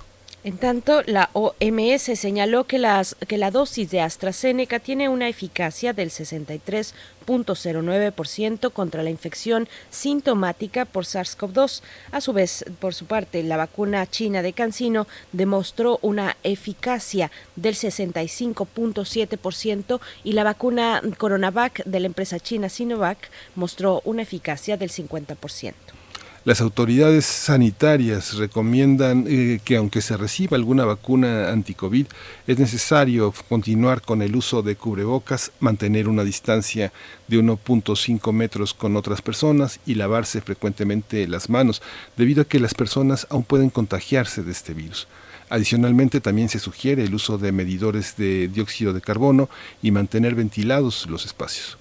Y es que a nivel mundial se han detectado diversas variantes del coronavirus, de las cuales al menos cuatro son de preocupación. Se trata de la variante B1110 disculpen, B117, que se identificó en Reino Unido, la B1351, identificada en Sudáfrica, así como la variante P1 detectada en Japón y la B1617, que se identificó por primera vez en India. Mientras tanto, en la India se incrementan los riesgos en la población debido a que en las últimas semanas se ha registrado un aumento de casos eh, de mucomicosis, una infección rara y en ocasiones letal que se conoce popularmente como hongo negro. Estos casos se han presentado en países infectados con el virus del SARS-CoV-2 y en quienes ya se han recuperado de esta enfermedad. Bien, pues vamos a conversar sobre las dudas que tenemos, muchas en torno a las vacunas contra COVID-19 aplicadas en México, su eficacia, las variantes del SARS-CoV-2, el hongo negro, entre otras muchas cuestiones. Este día nos acompaña para eh, tener esta charla el doctor Mauricio Rodríguez Álvarez, profesor del Departamento de Microbiología de la Facultad de Medicina de la UNAM. Él es conductor de Hipócrates 2.0, programa sobre medicina e investigación aquí en Radio UNAM y vocero de la Comisión para la Atención de la Emergencia del Coronavirus. Eh, doctor Mauricio Rodríguez, ¿cómo estás? Gracias por, por compartir una vez más con nosotros esta mañana. Bienvenido. Hola, Berenice. Eh, Miguel Ángel, buenos días, saludos a todos los amigos del auditorio en primer movimiento. gracias, Mauricio. Pues nuevamente, nuevamente aquí hablando del, del mismo tema en la misma ciudad y con la misma gente. Hay una parte de la presentación que hacemos que tiene que ver como, tiene un eje que es el eje de la movilidad, ¿no? Muchas veces muchas personas que viajan este siempre llegan con algo y los médicos que eh, de los países a los que somos originarios y uno regresa que, tenemos en México de la gran oportunidad de que los médicos viajen, se dan cuenta de que trae uno. Pero hoy la movilidad sí es uno de los grandes riesgos y todas estas variantes tienen que ver con la movilidad. ¿Cómo se da este proceso, Mauricio? Sí, la, bueno, lo primero es que el, las variantes son, son, es natural que surjan las variantes, es, un fenómeno que ocurre en la biología, este, prácticamente todos los seres vivos y todos los seres que tienen material genético, pues van a estar eh, sujetos a las variaciones, ¿no? A producir cambios en su material genético que les den características, eh, pues muchas veces que les hagan resistir ciertas condiciones, que los hagan más fuertes, que los hagan más contagiosos, que los se adapten a diferentes nichos. Entonces, este es un fenómeno natural. Entonces, donde más casos haya de, de coronavirus, pues más riesgo hay de que entre todos esos nuevos virus que se están generando en los pacientes que tienen el virus, pues ahí surjan las variantes. Entonces, la, la, lo importante con las variantes es identificar eh, primero pues como el, el, virus per se, pero además el momento epidémico en el que está surgiendo y seguirlo y hacer unos estudios para ver si son más fuertes o no. Y pues justamente estamos viendo cómo rápidamente llegan todas las variantes a todas partes, ¿no? O sea, aquí en México tenemos todas esas variantes de interés que están circulando por todo el mundo, ya están aquí en México y, y pues eso es justamente la, la, conectividad y adentro de los de las ciudades y de la y de las regiones pues toda la movilidad que hace por eso es importantísimo usar cubrebocas todavía frenar los contagios para que no se metan esas variantes que tarde o temprano están llegando ¿no? entonces si las frenamos pon el cubrebocas además de las vacunas ahorita platicamos de la eficacia de las vacunas contra ellas pues ahí está también el, la forma de detenerlas. Afortunadamente no hay una que sea como, como el apocalipsis, ¿no? Este, eh, sino que pues todas andan más o menos, eh, quizá algunas veces un poquito más contagiosas y encuentran las condiciones adecuadas, pero todas se diagnostican igual, todas se previenen igual y las vacunas están funcionando contra todas. No es el apocalipsis, pero, pero a veces se le parece, Mauricio, a veces se le pues, parece. Pero, pero bueno, precisamente la otra cara de la moneda, mm, después de hablar de las, de las variantes, es la eficacia de las vacunas para atender y atacar esas variantes del SARS-CoV-2. ¿Cómo hacer este balance? Eh, dábamos al inicio el porcentaje de la eficacia de las vacunas que circulan eh, en, México. ¿Cómo, ¿Cuál es el sentido de tener esa, e, esa, esa comparación? Bueno, hay, hay un miedo genuino de que, de que las variantes precisamente lo que tengan sean cambios que les permitan esquivar la respuesta de los anticuerpos. Entonces, esto es una preocupación importante. De hecho, por eso, en parte por eso se llaman variantes de, de interés o variantes de preocupación, ¿no? Que sería como las dos clasificaciones grandes de las, de las variantes. Entonces, cuando una variante se le empieza a escapar algunos de los anticuerpos, empieza como a preocupar y cuando es más contagiosa también llama, llama más la atención. Hasta ahorita lo que se ha visto, eh, que, que, además no se crean que está tan sencillo evaluarlo, porque pues para evaluarlo necesitas que esté el virus circulando, que esté esa variante circulando y que pues la tienes que probar en algunos en algunos estudios de laboratorio a ver si los anticuerpos de las personas vacunadas digamos que atacan el virus de manera efectiva en el laboratorio. Y lo que se ha ido viendo es que estas estas variantes, cuando menos las cuatro principales que ya las describía Berenice, que, que ahora la OMS ya les puso un nombre más sencillo de, de decir que son alfa, beta, gamma y delta, este, y se ha visto que los anticuerpos todavía los siguen reconociendo y todavía los siguen eh, neutralizando, decimos, y que siguen siendo efectivas. Si hay unas en particular que, que se ve que baja un poco más la efectividad de las vacunas, pero aún así, digamos, sigue estando efectiva la protección en las personas vacunadas. En una política de vacunación, Mauricio, se tiene que tomar en cuenta eso porque digamos que este eh, yo tengo mucho contacto con profesores que están en la SEP, en el nivel primaria, secundaria, y muchos decían, bueno, entonces ¿cuándo nos tendremos que poner la siguiente? Si tiene un si, si tiene una, eh, una caducidad de seis meses, apenas nos va a dar tiempo de llegar, calificar, reconocer a los primeros alumnos y otra vez en la siguiente campaña. ¿Cómo medir eso? Bueno, lo, ese, ese, esa información no es completamente correcta. el, todavía no, se, o sea, todavía no se puede decir eso así tal cual. Existe la inquietud de que la, la, la protección decaiga a los, como a los seis meses, para lo cual se requeriría una, un refuerzo, pero todavía no está demostrado eso. O sea, ahorita la protección sigue siendo buena y vamos a estar protegidos seis meses después con, con los que nos pusimos la vacuna de Cancino, que es una sola dosis, y, y lo más probable es que, que la situación epidémica sea diferente y entonces con esa dosis que recibimos hace seis meses o más sea suficiente. Aquí hay que, hay que pensar en eso también, en que no es lo mismo que haya mucha gente susceptible, mucho virus circulando, y mucha facilidad de contagio a que tengamos mucha gente vacunada, mucha gente que ya le dio el virus, eh, protección y poco virus circulando, entonces es, digamos, es más fácil contener el virus y evitar que se hagan, pues que se hagan brotes grandes y que se hagan contagios así generalizados como lo que vimos. Entonces, lo más probable hasta ahorita es que con esta primera ronda de vacunación que estamos haciendo, con todas las vacunas que estamos usando, vaya a ser suficiente como para arrinconar el virus, por decirlo coloquialmente. Y ya, y ya que luego nada más lo tengamos ahí circulando leve, lo diagnostiquemos rápido, no se complique, no haya mucha muerte asociada, no haya mucha gravedad.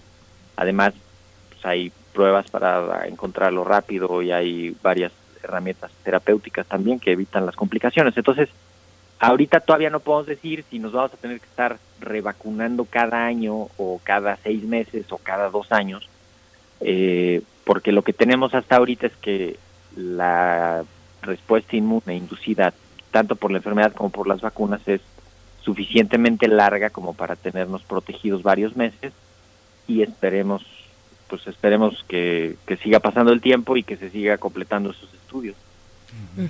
Mm, doctor Mauricio, mm, respecto a inocularse con distintas fórmulas en un mm, en el momento hipotético de una segunda jornada de vacunación o en este caso que todavía no está confirmado, hay que seguir insistiendo sobre eh, el, tiempo en el que uno se tendrá que, volver a aplicar una vacuna.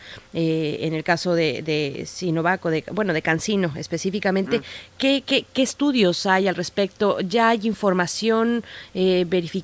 Científica, confiable, que se vaya acercando a la posibilidad de la, de la mezcla, digamos, de dos fórmulas distintas?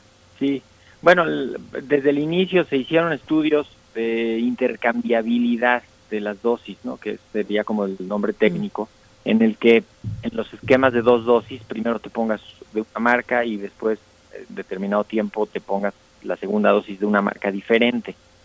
El, esto se hace también para tener una mayor disponibilidad de vacunas, porque pues, la capacidad de producción no es la misma de todas las marcas, la disponibilidad de las vacunas no va a ser la misma. Y hicieron varios estudios para evaluar intercambiabilidades entre Pfizer, Astra, Sputnik este, y varias. ¿no? Entonces, eh, ya hay algunos estudios donde parece que no hay ningún problema, incluso podría ser una buena combinación pero todavía no está eso resuelto desde el punto de vista regulatorio.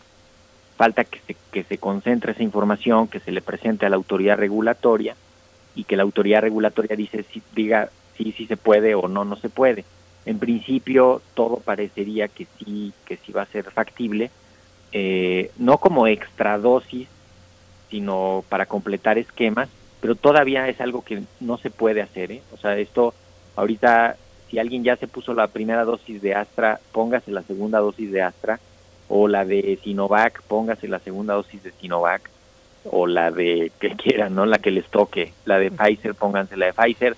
Si alguien fue a Estados Unidos y se puso la primera dosis de Pfizer y ahorita ya le tocaría la de Astra en su delegación, eh, procure más bien buscar la vacuna de Pfizer para la segunda dosis o de plano buscar eh, la segunda dosis en el mismo lugar donde se puso la primera todavía no hay que hacer eso de las mezclas y todavía no hay que ponerse refuerzos. También hay una inquietud, gente que ya se vacunó por, por ser personal académico, personal de educativo, pero ya se quiere vacunar por ser de 40 o de 50. Entonces, no, si ya te pusiste una vacuna, síguete con esa, no es necesario que te pongas ninguna otra. En este, en este, en este caso también eh, estamos obligados también a, obedecer a una narrativa que viene eh, de parte de las autoridades. Cada ciudad, uno observa, tiene su propia narrativa. Si uno abre la prensa hoy en Chihuahua, las autoridades de salud dicen una cosa, y si abre uno la de Nuevo León, dice otra. O sea, hay una parte, y si abre uno la de Yucatán, dice otra. ¿Cómo, cómo tener una narrativa homogénea, Mauricio? ¿A qué narrativa debemos obedecer? ¿A la de las universidades, la universidad, los científicos? No, yo creo que hay una, o sea, digo, a menos de que unos estén diciendo quítate el cubrebocas y los otros estén diciendo póntelo, entonces sí habría que ver qué está pasando con esa, con esa discrepancia. Pero sí es importante que cada quien comunique la, el riesgo y lo que ocurre en función de lo local porque la epidemia tiene diferentes caras y, la epidemia pues es local, ¿no? Les pongo un ejemplo clarito. En, en Sonora, el, el municipio de Hermosillo ya está en semáforo amarillo, pero todo el estado de Sonora está en semáforo verde. Entonces, de pronto se confía todo el estado de Sonora y a partir de ese amarillo de, Hermosillo, se les hace otra vez la epidemia y en tres semanas están en amarillo sino es que naranja todo el estado. ¿Por qué? Porque no se comunica adecuadamente a nivel hasta municipal, ¿eh? hasta a nivel local en las ciudades debería de haber una, una facilidad de comunicación. Ahí sería muy útil las redes, las redes de profesionales locales que le avisen a sus pacientes, que le avisen a sus áreas de cobertura y que les digan cuidado, estamos viendo muchos casos, mejor ahorita espérense, no se junten, y, una comunicación local, ¿no? Ahorita, ¿cómo comunicamos? Por ejemplo, en Quintana Roo que están en naranja y Veracruz está en verde, Chiapas está en verde, Oaxaca y Guerrero están en verde, ¿no? Entonces sí hay una parte que se tiene que ajustar localmente y, y, y además una parte nacional. Porque si no nos vamos todos con la cinta de que llevamos 20 semanas bajando y bajando y bajando y bajando, pero si esa nota la oyen los de Quintana Roo, no, lo Quintana Roo está en naranja. Quintana Roo no debe de pensar en que llevamos 20 semanas bajando. Entonces sí tiene que haber, por eso ha sido tan difícil, Miguel Ángel. Porque algunas veces el presidente sale y dice, va bajando, va bajando, va bajando, entonces los municipios todos lo oyen y dicen va bajando, pero en algunos no va bajando. Entonces sí hay una, una visión nacional que hay que tenerla como nada más de referencia, pero lo más importante es lo local, definitivamente, eh, y en áreas tan conectadas, con tanta movilidad, con tanta densidad poblacional como nosotros, o los, o los puntos de, de conexión, ¿eh? o sea, Quintana Roo, pues ahí está la Riviera Maya, por eso está así la cosa. Jalisco, mucho problema también por, por Puerto Vallarta, por Guadalajara, las Baja Californias, por la, pues toda la parte que baja de Estados Unidos, todos los fronterizos, ¿no? Todos, Coahuila, Chihuahua, Nuevo León, Tamaulipas, Sonora. Entonces, está, está complicado comunicar el riesgo. Ese, ese ha sido una de las grandes lecciones de, de, la, de la pandemia, ¿no? Y necesitamos líderes locales de opinión, necesitamos gente que comunique localmente de manera adecuada. Por supuesto. Mm, Mauricio, mm, también preguntar, eh, yo creo que no eh, cesamos de insistir pues en, eh, en ciertas cuestiones ahora que una buena parte del personal, bueno, ya el personal educativo en su conjunto está vacunado y el próximo lunes inician esta mm, nueva fórmula de regreso a clases cómo, cómo actuar cuando uno ya está vacunado con esquema completo, porque la, la, vacuna previene la expresión grave de, de esta enfermedad COVID-19, pero no significa que no nos enfermemos y no significa, la pregunta es, que podamos contagiar a alguien más. Sí, sí, sí, exacto. Disminuye el riesgo de contagio, ciertamente, pero, pero sí te puede dar, ¿eh? Y, y, te puedes pasar un par de semanas con enfermedad quizá leve o moderada, pero no te tampoco es de que te salvas por completo. Lo importante es bajarle a la muerte y bajarle a la hospitalización y eso sí lo están logrando las vacunas. La, la sensación de, de protección y de que ya puede descubrirse la, toda la gente que ya está vacunada, eh, la hemos empezado a ver, ¿no? Entre el hartazgo, la, el exceso de confianza, la sensación de que ya bajó el riesgo, y, la protección de las vacunas, pues ya estamos viendo muchísima gente en el espacio público, muchísimas conductas pues ya ligeramente acercándose al riesgo y es importante hacer énfasis en esto que dices, porque si, si la gente le baja ahorita, pues todavía hay muchísimos que no están vacunados, ¿eh? la mayoría de la población no está vacunada. Entonces ahí, digo, tampoco es de que todos son susceptibles, ¿no? A muchísimos también ya les dio, o sea, hemos tenido una epidemia, pues no sé, como de, que será alrededor de 26 millones de, de, personas involucradas, ¿no? Pensando en que por cada caso confirmado habría como 10 casos ahí alrededor que no los alcanza a detectar nadie. Pero bueno, es, un universo grande más las vacunas, ya hay una protección muy grande en la comunidad pero todavía hay muchos susceptibles y todavía hay mucha gente vulnerable con inmunocompromiso, con enfermedades crónicas, de, como de alto riesgo. Entonces sí hay que seguirnos cuidando, cuando menos en lo que sigue avanzando la vacunación. Yo creo que esa, esa, esa parte es también bien importante, que siga avanzando la vacunación y con eso pues vamos a, a frenarle, ¿no? no Ya ahora sí que si ya lo hemos hecho por ocho meses, eh, lo de estar ya como con mucho cuidado moviéndonos, pues mantengámoslo todavía un poquito más, ¿no? Y la y viene la jornada electoral el domingo, muchísimo riesgo de ahí de contagios, hay que tener cuidado, hay que salir con precaución, hay que protegerse este para que se puedan reactivar las actividades académicas presenciales, ¿no? Las actividades de las escuelas presenciales, que ese es también un riesgo muy importante, pone en circulación a mucha gente.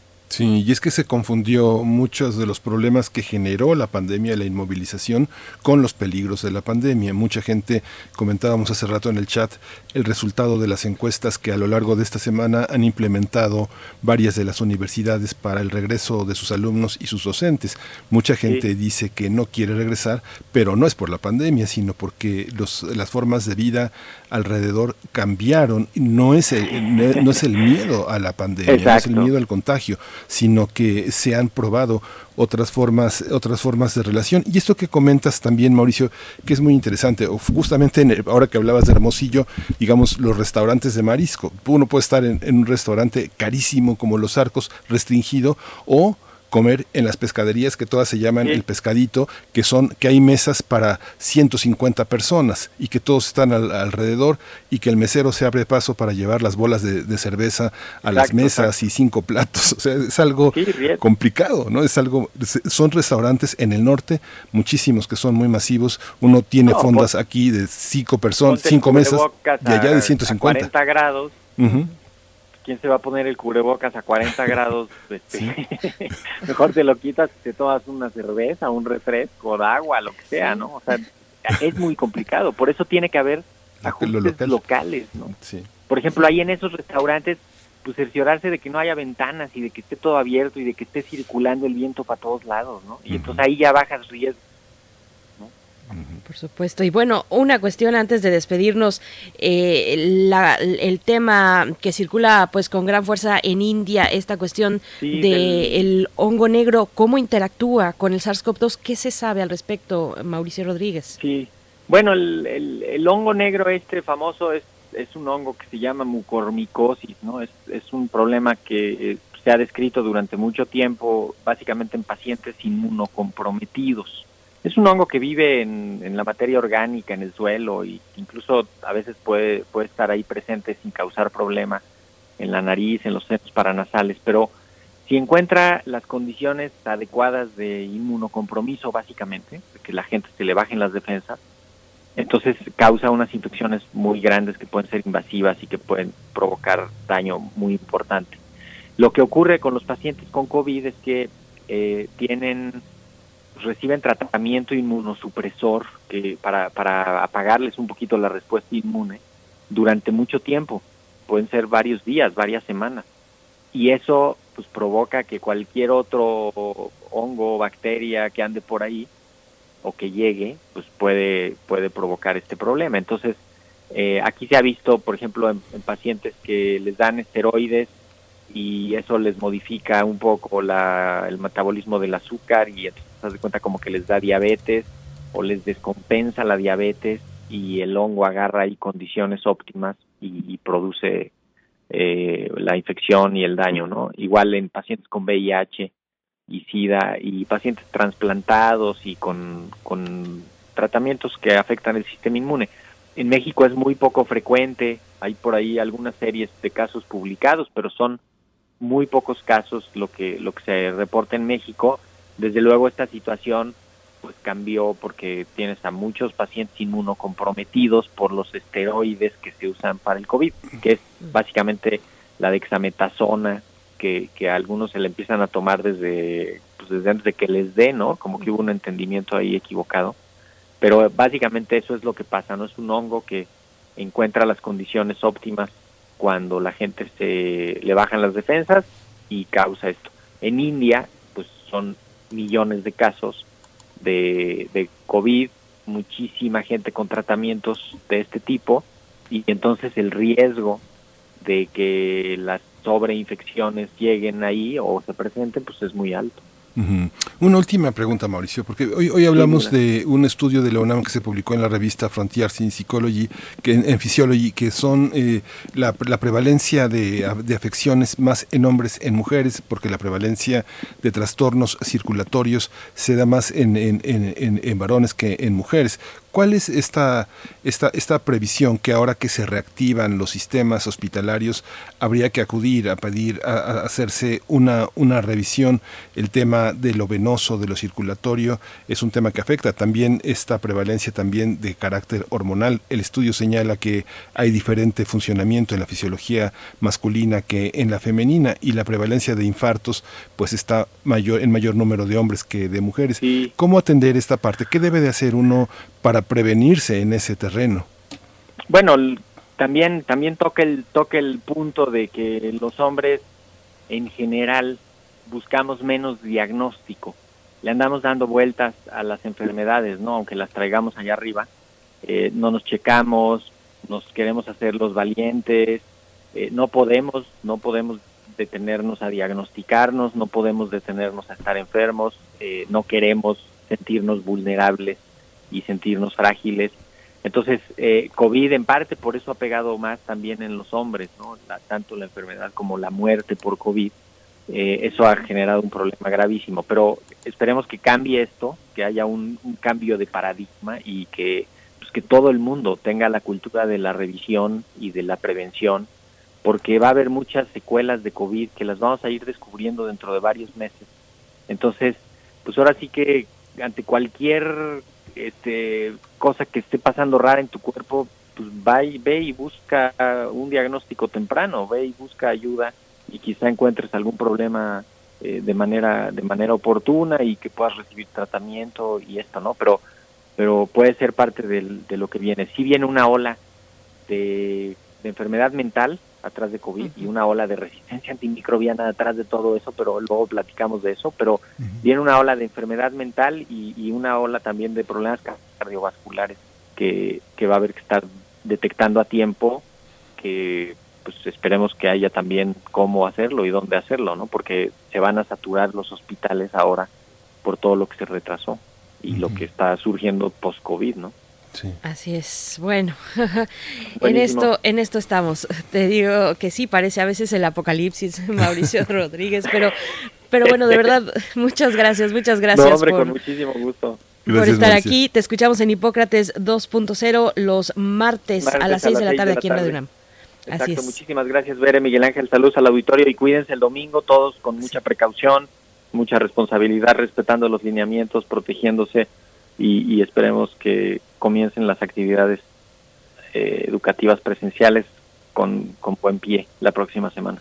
Gracias. Eso esperamos todos. Gracias, Mauricio Rodríguez. un abrazo. Vamos con música rápidamente, un corte musical a cargo de los cien pies y Ana Zárate, Pandemia es la canción.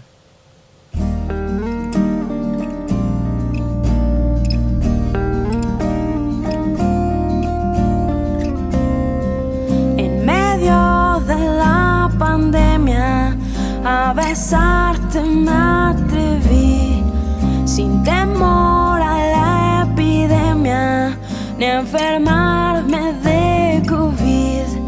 Ya empecé la cuarentena, la fiebre está por subir, los dolores de cabeza son por pensar en ti. Yo tenía hasta el contacto visual de su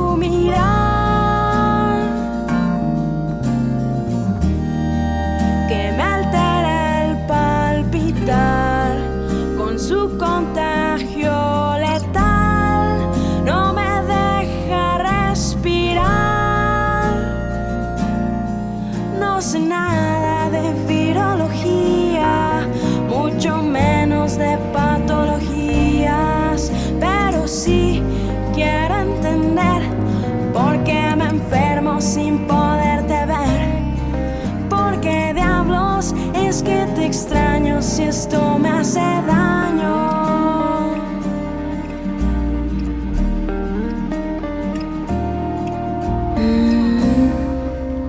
Contando los días en vela, mis sueños solo hablan de ti.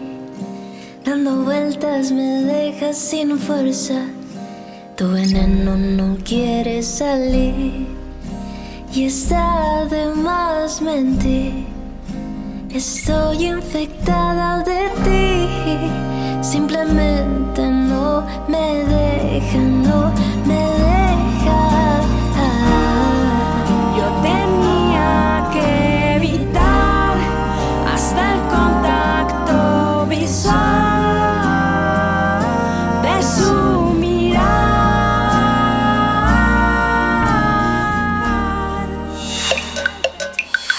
Primer movimiento. Hacemos comunidad. Nota del día. Más de 15 organizaciones civiles y diversos ciudadanos denunciaron que el gobernador de Oaxaca, Alejandro Murat, no respetó la paridad de género e interfirió en el proceso de selección de candidaturas de magistrados al Tribunal de Justicia en ese estado. Esto fue con el fin de favorecer a los hombres, pese a que una mujer ya había sido seleccionada para uno de estos cargos. Las organizaciones explicaron que como parte del proceso de selección, el Consejo de la Judicatura remitió al gobernador dos listas, una con ocho mujeres y otra con ocho hombres, quienes eran las personas aspirantes a ocupar el cargo de magistrada o magistrado, para que éste, a su vez, seleccionara una terna de mujeres y una terna de hombres al Congreso del Estado. Entre las ocho mujeres seleccionadas se encontraba la jueza Erika María Rodríguez. En abril, seis aspirantes al cargo comparecieron ante la Comisión Permanente de Administración y Procuración de Justicia de la legislatura en turno del Congreso Estatal, donde definieron el nombramiento de Erika María Rodríguez como magistrada. Así es, bueno, posteriormente se solicitó que se convocara al Pleno del Congreso Estatal para la aprobación del nombramiento. Este proceso debía realizarse antes del 3 de mayo de 2021. Sin embargo, en un acto inexplicable y cuestionado por las y los oaxaqueños, la Diputación Permanente no convocó a, a sesión en los 20 días que establece la Constitución, así que venció el plazo y esta facultad pasó al gobernador de esa entidad, quien nombró a Moisés Molina Reyes y Abraham Isaac Soriano Reyes como magistrados, pese a que ya se había elegido a una mujer. Vamos a conversar sobre el papel del Congreso de Oaxaca y del gobernador de la entidad para incumplir la paridad de género en la designación de magistradas en el Tribunal de Justicia de Oaxaca. Y hoy, está, eh, con- con- con- hoy están con nosotros invitados muy destacados. Así es, nos acompaña el doctor Baldomero Mendoza. eh, él es doctor en filosofía política, es ab- abogado de eh, Erika María Rodríguez y es profesor de la Facultad de Derecho. Doctor Baldomero Mendoza, bienvenido a Primer Movimiento. No bien. Tenemos dificultad para escucharle, pero también estamos en compañía de Erika María Rodríguez, abogada y jueza en Oaxaca, bueno, de quien versa esta historia que hemos introducido. Bienvenida, Erika María Rodríguez, jueza, gracias por estar aquí. Muchas gracias por el espacio, muy Muchas amable, gracias. le agradezco. Gracias, Erika María Rodríguez. Ah, eh, cuéntenos eh, cómo, cómo ve desde su punto de vista la versión que, que- hemos, que, que le hemos ofrecido a nuestros radioescuchas. Cu- cuéntenos usted cómo, cómo lo ha vivido y cómo ha sido ese proceso. Sí, bien, pues me, les agradezco el espacio. Voy a platicarles de una realidad en mi estado, que creo que es el reflejo de todo el país, en relación a que, como bien lo dijeron en la nota, en, en el estado de Oaxaca no se ha respetado el principio de paridad de género en la designación de las magistraturas. En realidad, la, el punto doctoral y fuerte es que nuestra constitución local nos lo permite, eh, nos permite también que no haya una independencia judicial y por ende no haya una autonomía de poderes en, en el Estado y esto da pie a que precisamente el titular del Ejecutivo, el gobernador del Estado de Oaxaca, tenga esa facultad eh, de acuerdo a la constitución local para designar a magistrados. ¿no?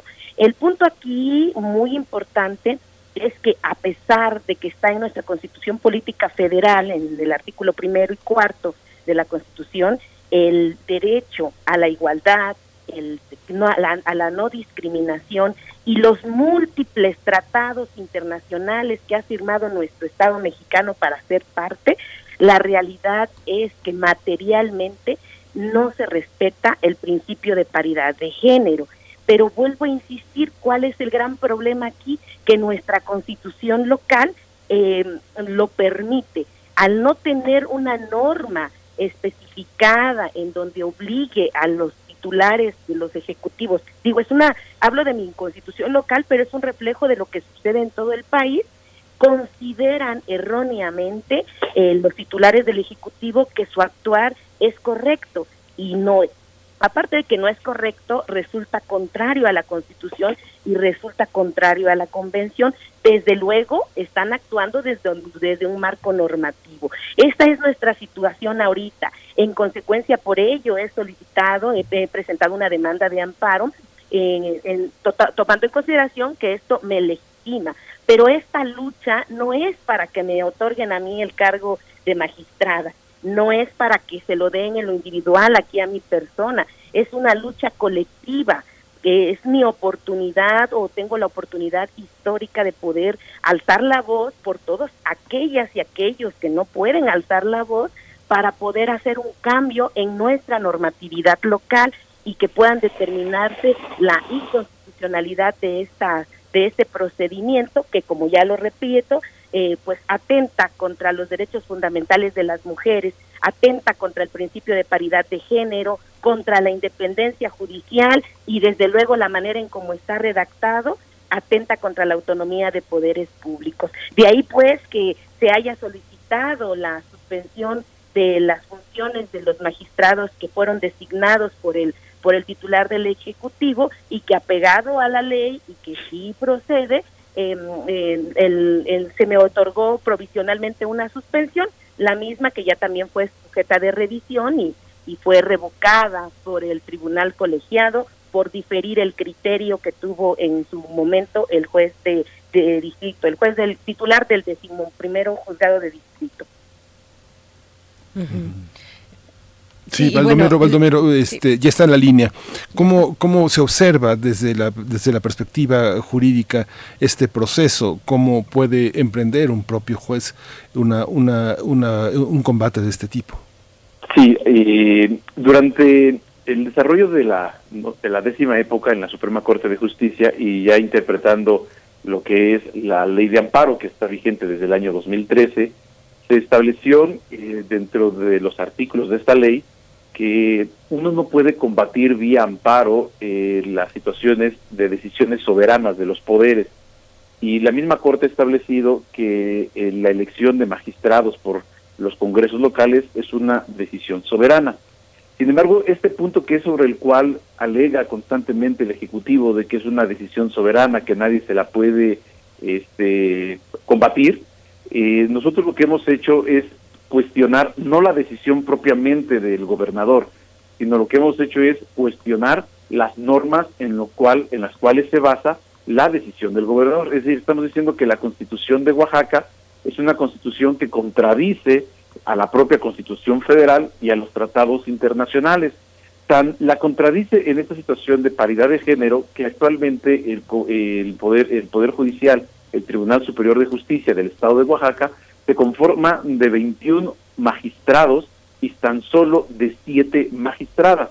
Es notorio que las normas que establecen la selección de magistrados permiten esta disparidad y de acuerdo a convenciones como la Convención de Belén do Pará, que es una convención que justamente busca esta reivindicación de los derechos de las mujeres, establece de que deben las leyes eh, de los estados permitir a través de una serie de acciones que pueda eh, darse esta paridad ya en los hechos.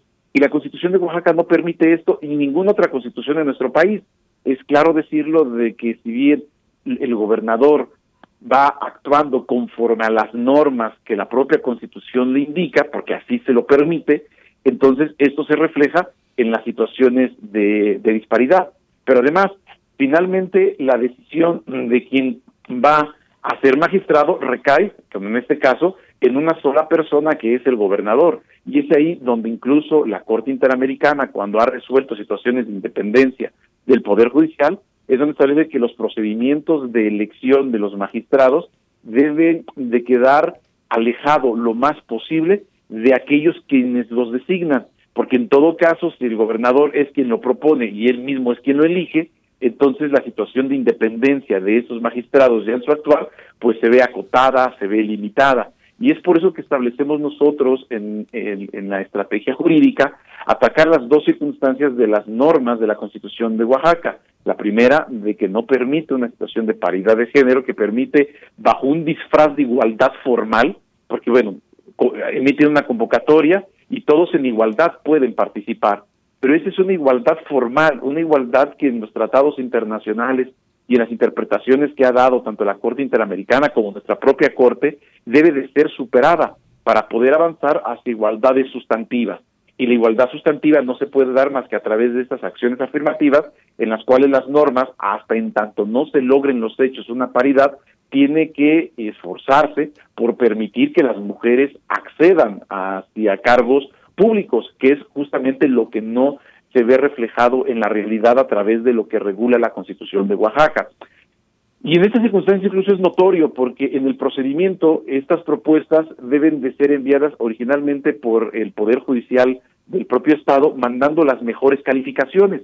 Y hay que decirlo, el actual presidente del Tribunal Superior de Justicia de Oaxaca, que también preside el Consejo de la Judicatura, envió dos bloques de propuestas, una con ocho hombres y otro con ocho mujeres. Incluso le dice al gobernador, te envío ocho y ocho para que en paridad de género tú elijas. La idea entonces del Poder Judicial era que se hicieran dos ternas para ocupar las dos vacantes, un hombre y una mujer, y en ese sentido lo envía el, el, este, el presidente del tribunal.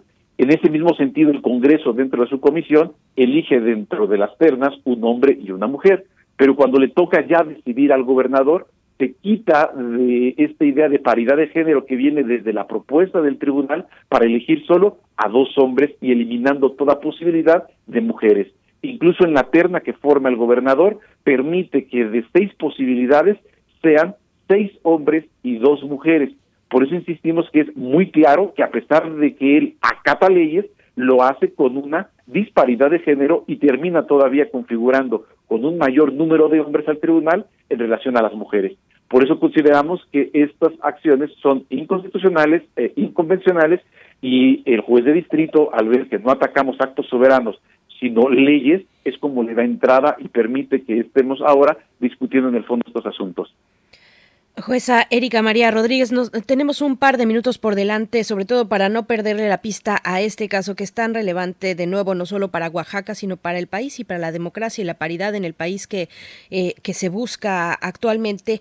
¿Qué, ¿Qué acciones puntuales se tienen pensadas para revertir esta situación? ¿Con qué elementos se cuenta? Bien, y creo, yo soy una ferviente creyente del Estado de Derecho, soy abogada, soy juez y soy respetuosa de nuestras leyes. La acción concreta es acudir a la justicia federal para que así pueda hacerse notar esta inconstitucionalidad de las normas locales y la acción que se pretende hacer es hacer un cambio de raíz. Si continuamos ahorita y permitimos que la ley, la norma constitucional local, la norma de Oaxaca, de la Constitución de Oaxaca siga en estos, en este tenor, no tendremos jamás independencia judicial, no podemos vivir democráticamente una autonomía de poderes y tampoco podremos las mujeres acceder a esos cargos. El, el principio de paridad de género tiene que ser una realidad, pero no nada más marcada en normas formales, en donde se diga sí respetamos. No se trata de firmar convenios con asociaciones de mujeres comprometiéndose a, a, que respetar el principio de paridad de género. Se trata de hacerlo una realidad, una realidad que se vea reflejada precisamente en la conformación del más alto tribunal de justicia en Oaxaca, que es el Tribunal Superior de Justicia, que se permita a las mujeres participar. Hemos sido históricamente marginadas, hemos sido históricamente discriminadas y a estas alturas, cuando ha habido tanto movimiento, se está pidiendo a título de exigencia que se respete el principio de paridad de género, que se respete el derecho de las mujeres a que podamos acceder a esos cargos en, en los que se toman decisiones importantes y trascendentes para la vida y la sociedad oaxaqueña. Por eso mi única arma, al, aquí aludiendo a Benito Juárez, es la ley que siempre va a ser mi escudo y mi espada.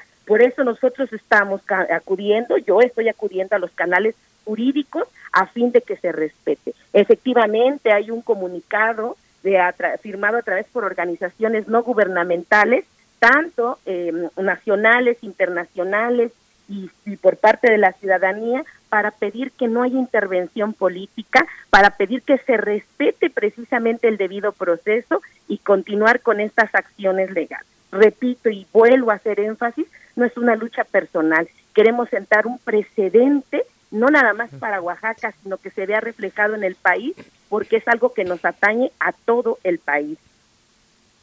Por supuesto. Abogada, muchísimas gracias por esta, por esta decisión, que es una decisión eh, valiente, eh, arriesgada y muy comprometida. Erika María Rodríguez, abogada y jueza en Oaxaca, muchas gracias por esta mañana.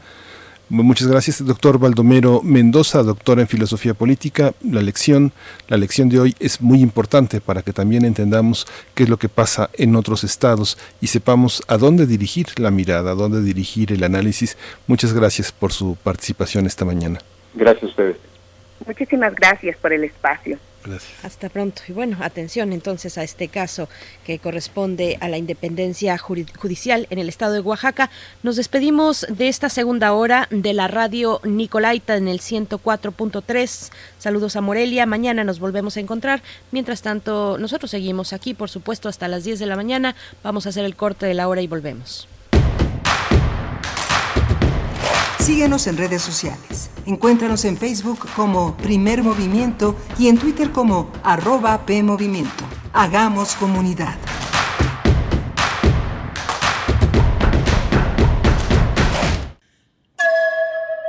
En esta época tan difícil que estamos viviendo, la música es un bálsamo para el espíritu.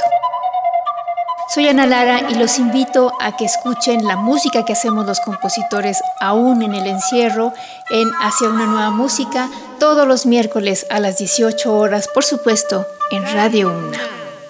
Experiencia sonora.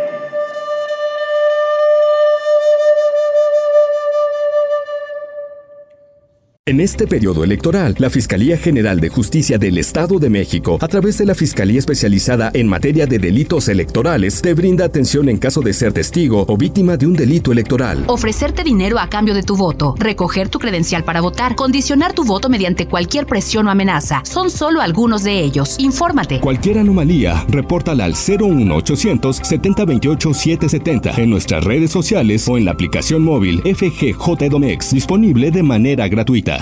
¿A quien crea que tu voto vale una despensa? No. ¿A quien crea que tu voto vale unos pesos? No. ¿A quien crea que puede obligarte a votar como él o ella quieran? Dile no. No. No. no. Tu voto es secreto y tu derecho es ejercerlo en libertad. Si quieren comprar o condicionar tu voto, denuncia ante la Fiscalía Electoral que investiga y persigue los delitos electorales al 800-833-7233 o en www.fedenet.org.mx. Este 6 de junio, el voto sale y vale. INE. Voto tiene tanto poder que aunque tu candidata o candidato no gane, igual cuenta. En el frente de la boleta están las candidaturas de mayoría relativa. Detrás, las candidaturas de representación proporcional. Cuando marcas la candidatura de tu preferencia, también estás votando por la lista de representación proporcional del partido que elegiste. Y si tu candidato o candidata no gana, tu voto sigue contando para elegir a quienes integrarán la Cámara por representación proporcional. El 6 de junio, tu voto sale y vale. Contamos todas, contamos todos. INE. Dijeron que el video mataría a la estrella de radio. Pero no fue así. Tenemos casi 23.000 audios disponibles en nuestro podcast. Conoce nuestras series, radioteatros, barras, adaptaciones y otras joyas radiofónicas del pasado en www.radiopodcast.unam.mx. Disfruta a toda hora Radio UNAM. Experiencia sonora. ¿Cómo defiende los derechos político-electorales el Tribunal Electoral?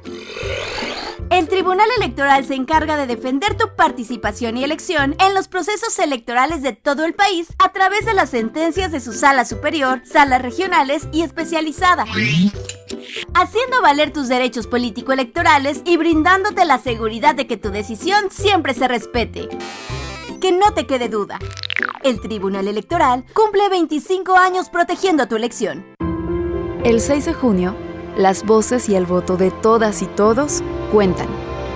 El INE aplicará protocolos para que ninguna persona sea discriminada y nada impida el voto libre de cada mexicana y cada mexicano. Conócelos en igualdad.ine.mx. En la urna, todas y todos los ciudadanos somos iguales. Contamos todas, contamos todos. INE.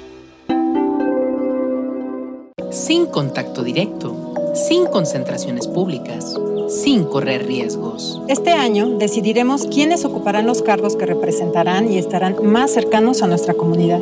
Y es necesario que sepas de qué manera se llevarán a cabo unas elecciones sin COVID. Conoce cómo tu voto y tu salud estarán protegidas en www.ism.mx diagonal sin COVID. Porque quien sabe, sabe que este 6 de junio hay que participar por nuestra ciudad. Instituto Electoral Ciudad de México. La palabra es un registro sonoro de la historia. Lo que dice y como lo dice es una muestra viva de lo que fue, es y será. Sembraste Flores. Un encuentro con nuestras lenguas indígenas a través de la palabra escrita. Jueves a las 10 horas. Retransmisión, domingos a las 15.30 horas. Por el 96.1 de FM y el 860 de AM. Dejemos al menos flores. Dejemos al menos cantos. Radio UNAM. Experiencia sonora.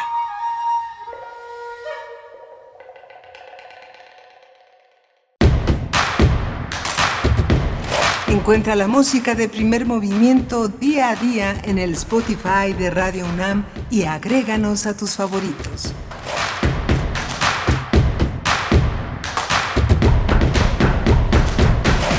9 de la mañana con 6 minutos, hora del centro del país. En este jueves, jueves 3 de junio de 2021, les damos la bienvenida a nuestro tercer momento en este espacio que, bueno, es el espacio matutino de Radio UNAM, primer movimiento.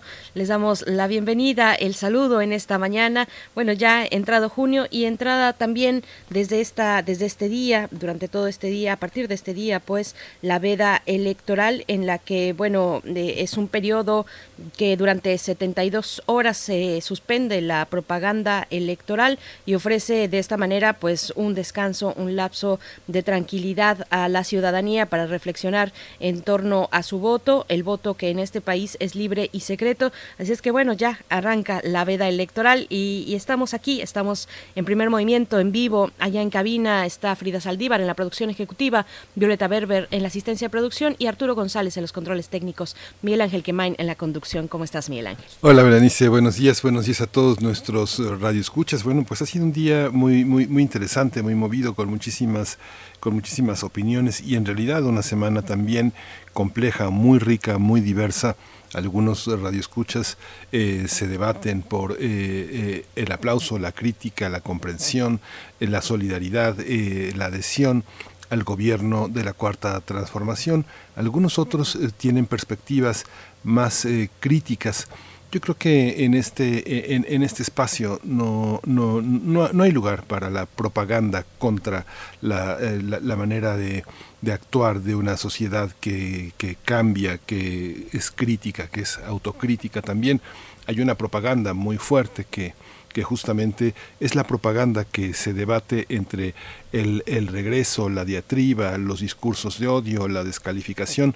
En el discurso universitario entramos y cabemos todos. Lo que, lo que no cabe es el odio, es la descalificación, es el insulto, es la, son las falsas noticias. Hemos luchado en esta universidad en todos los espacios por combatir las falsas noticias, la descalificación y los discursos de odios. Así que seamos, seamos, seamos críticos y sobre todo, lo más difícil, autocríticos. Y, y recordemos que la universidad es el espacio donde cabemos todos, es la, es la, es la memoria y es la conciencia crítica de la nación, así que bueno, es un privilegio estar en estos micrófonos para ustedes y sobre todo hacer comunidad, recibir sus comentarios y recibir también sus, sus, sus, críticas, sus jalones de oreja. Muchas gracias por todo. Tenemos un defensor, un defensor de la audiencia. No dejen de acudir también a ese espacio que es también muy importante de diálogo. Es de ustedes, es de la sociedad. Hay un consejo también en Radio UNAM Ciudadano. Eh, es, es un espacio permanente donde pues cabemos todos y todos hacemos comunidad en esta gran radio universitaria, Berenice. Y en esta gran universidad, que son muchas universidades, lo sabemos, esta universidad, la Universidad de la Nación, son, son muchas en una, en una misma, son muchos los perfiles, muchas las voces, y de, eso se trata y en eso consiste también tener pluralidad, pluralidad en un espacio como este, en un espacio radiofónico público como este. Vamos a tener hoy que es jueves, eh, precisamente una de las eh, visiones que nos propone el doctor Alberto Betancourt, los mundos posibles. Chapelpatic es eh, avanzar la vida y abrazar la vida, ecología política y biodiversidad es el tema que abordará esta mañana para todos nosotros Alberto Betancourt. Él es doctor en historia, profesor de la Facultad de Filosofía y Letras, donde coordina el Observatorio del G20. Así es que, bueno, la mesa del día va sobre los mundos posibles y antes tendremos la poesía necesaria en la voz de mi compañero Miguel Ángel Quemain, que ya nos adelantabas un poquito de qué va, querido Miguel Ángel, pero bueno, será un placer escucharte también. Vamos. Primer movimiento. Hacemos comunidad. Es hora de poesía necesaria. Pues en las, en las horas de junio también está un gran poeta, un poeta que nació el 30 de junio de 1939, hubiera cumplido 82 años de seguir vivo y de seguir eh, eh, en, esta, en, esta, en esta ciudad que tanto abrazó con su poesía, con su gran manto de, crítica y de un optimismo pesimista también, eh, que es José Emilio Pacheco este eh, poema en el marco de la posibilidad de repensar la infancia y la vida adulta nos lo ofrece en niños y adultos. Lo vamos a acompañar con una canción que es muy divertida y también muy interesante de Supertramp, es Logical Song. Dice niños y adultos. A los 10 años creía que la tierra era de los adultos. Podían hacer el amor, fumar, beber a su antojo, ir a donde quisieran sobre todo aplastarnos con su poder indomable. Ahora sé por larga experiencia el lugar común. En realidad no hay adultos, solo niños envejecidos. Quieren lo que no tienen, el juguete del otro, sienten miedo de todo, obedecen siempre a alguien, no disponen de su existencia, lloran por cualquier cosa, pero no son valientes como lo fueron a los diez años, lo hacen de noche y en silencio y a solas.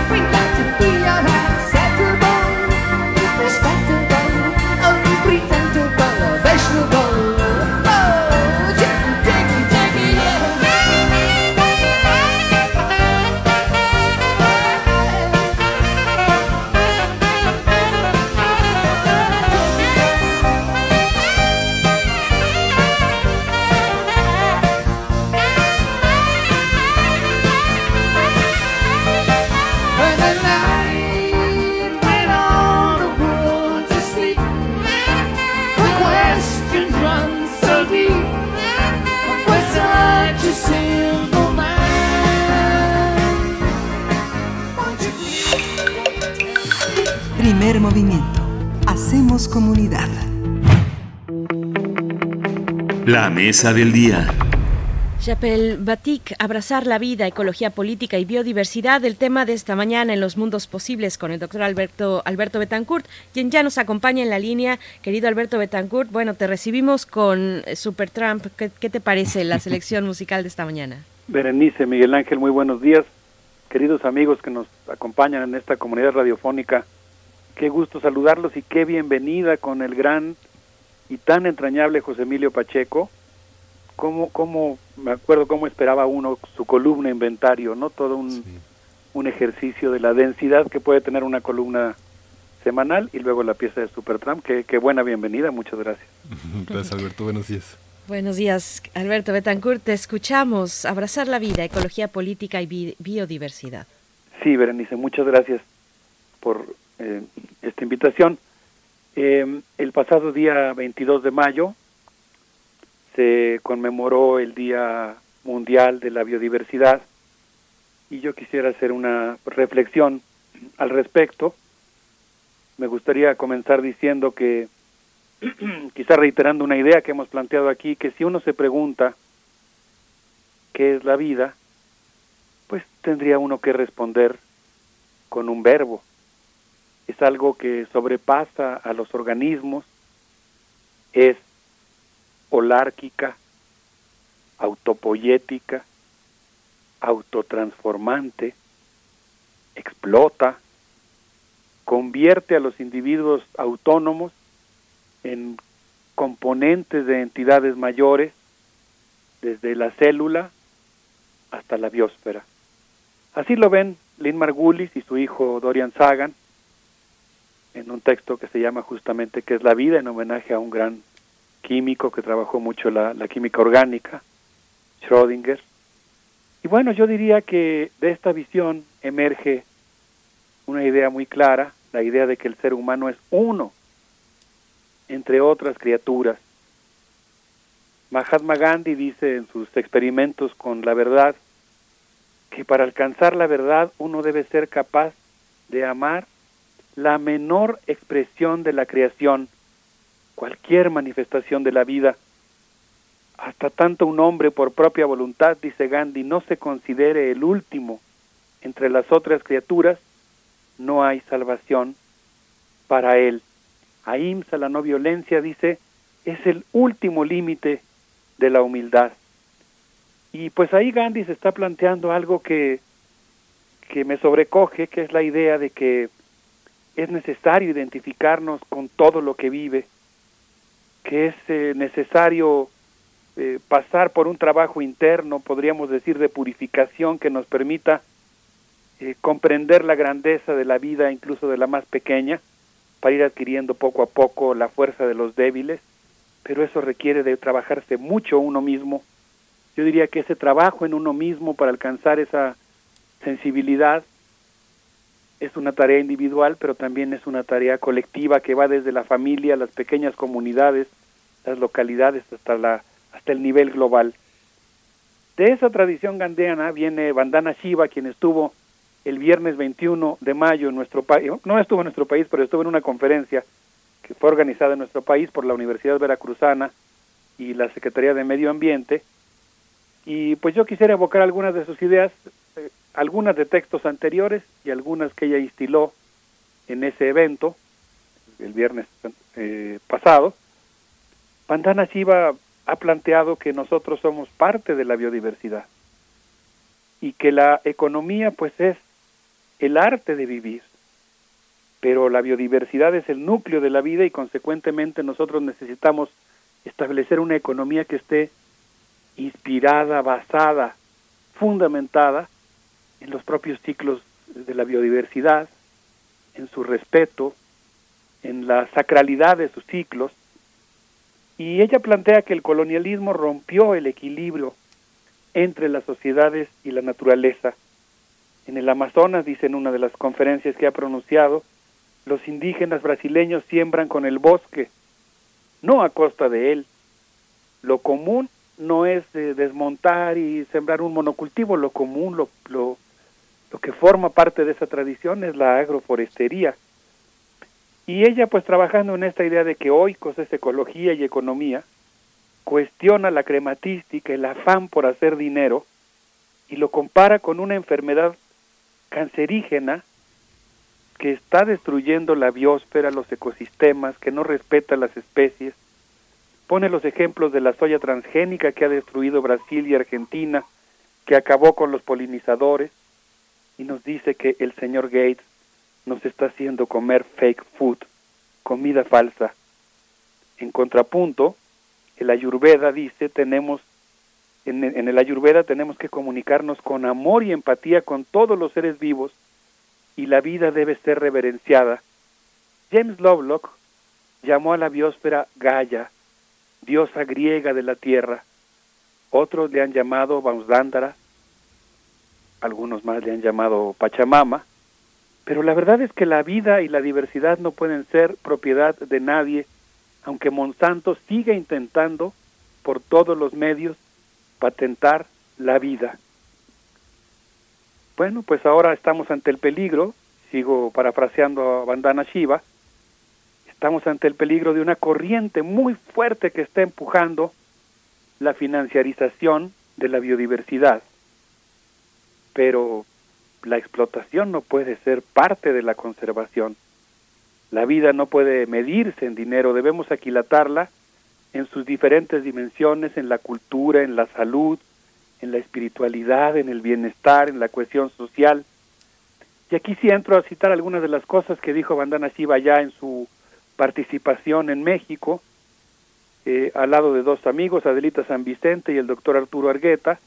Ella planteó que México e India comparten los daños causados por la Revolución Verde y su esfuerzo por mantener su vocación ecologista desde abajo. Eh, Bandana describe en un libro suyo que se llama Abrazar la vida, una verdadera joya. Yo creo que después debemos dedicar un mundos posibles enterito a hablar sobre ese texto que habla del impacto de la Revolución Verde y cómo ésta desplazó a las mujeres. Eh, ella plantea esta idea de los intentos de excluir el principio femenino en la agricultura y cómo la introducción de esta nueva forma de organización del trabajo en el campo que de todos modos explota el trabajo femenino, pero lo ha desplazado del lugar protagónico que tenía, eh, pues eh, causó un enorme daño a la organización social, al, al, cuidado de la naturaleza, a la relación que tiene la sociedad con la naturaleza. Tengo en la mente una foto que me conmueve profundamente, que aparece en el libro, que por cierto se puede encontrar en línea, este libro de Abrazar la Vida de Bandana Shiva, donde están un grupo de mujeres abrazando, eh, formando un círculo para abrazar árboles gigantescos y poner sus manos sobre una raíz y evitar que sean cortados. En su intervención en México, Bandana Shiva dijo, México es un faro en su política contra el maíz transgénico y contra el uso del glifosato.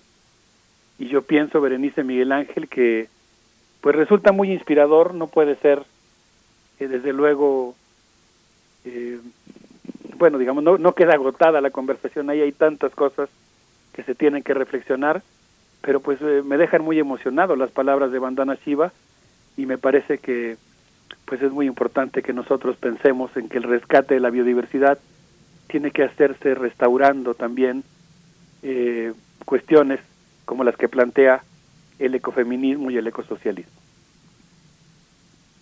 Por supuesto, y resaltar estos esfuerzos, como lo haces en este espacio, esfuerzos mm, que dan una crítica, una crítica propositiva además frente a un modelo eh, mundial que atomiza los procesos colectivos, que separa, que divide, en lugar de, unir que separa en pos de la financialización, como, eh, como lo comentas en, en este espacio, financiarización, quise decir. Así es que, bueno, te seguimos escuchando, Alberto. Sí, muchas gracias. Pues eh, sí, e, este tema específicamente de la financiarización de la conservación es un tema muy importante.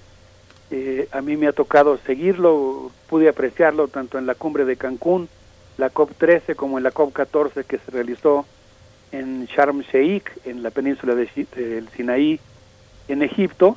Hay toda una corriente que pues está introduciéndose como caballo, como caballo de Troya en la Convención de Diversidad Biológica de la Organización de Naciones Unidas, que ha, ha logrado sentar ahí sus reales y que está imponiendo una lógica neoliberal de la conservación que plantea que hay que ponerle precio a todo, que ha tratado de popularizar un concepto aberrante, el de capital natural, y imponerlo en, las diferentes comunidades científicas, en las políticas públicas de muchos países.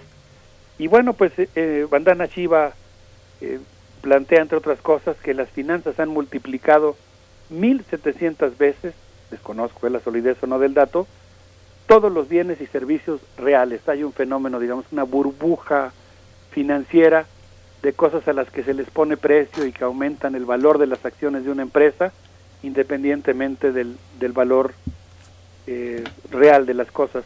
Y el problema es que esta financiarización, pues lo que está haciendo a final de cuentas es eh, engullir la naturaleza, eh, incluirla en el inventario de bienes del capital y consecuentemente, aunque, aunque tiene el señuelo, la tentación de decir que eso permite financiar la conservación, porque para conservarse necesita dinero, una verdad así, digamos, restringida que sería real, pero que pues se lleva a la exageración y, y lleva a esta idea de pues convertir la naturaleza en mercancía.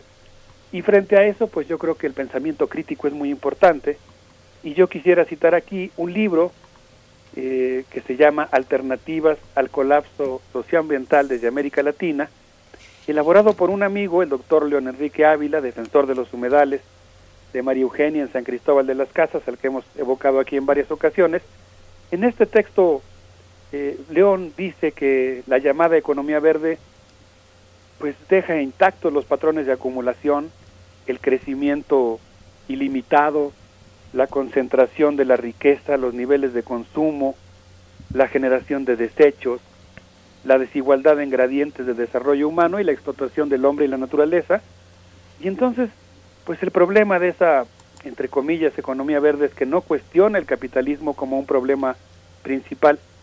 Eh, este libro, por cierto, va a ser presentado próximamente, se puede asistir gratuitamente la presentación en Zoom.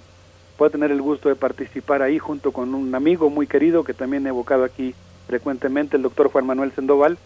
Yo le pediría de gran favor a nuestra querida compañera Tamara Quiroz si pudiera subir la, la invitación en redes.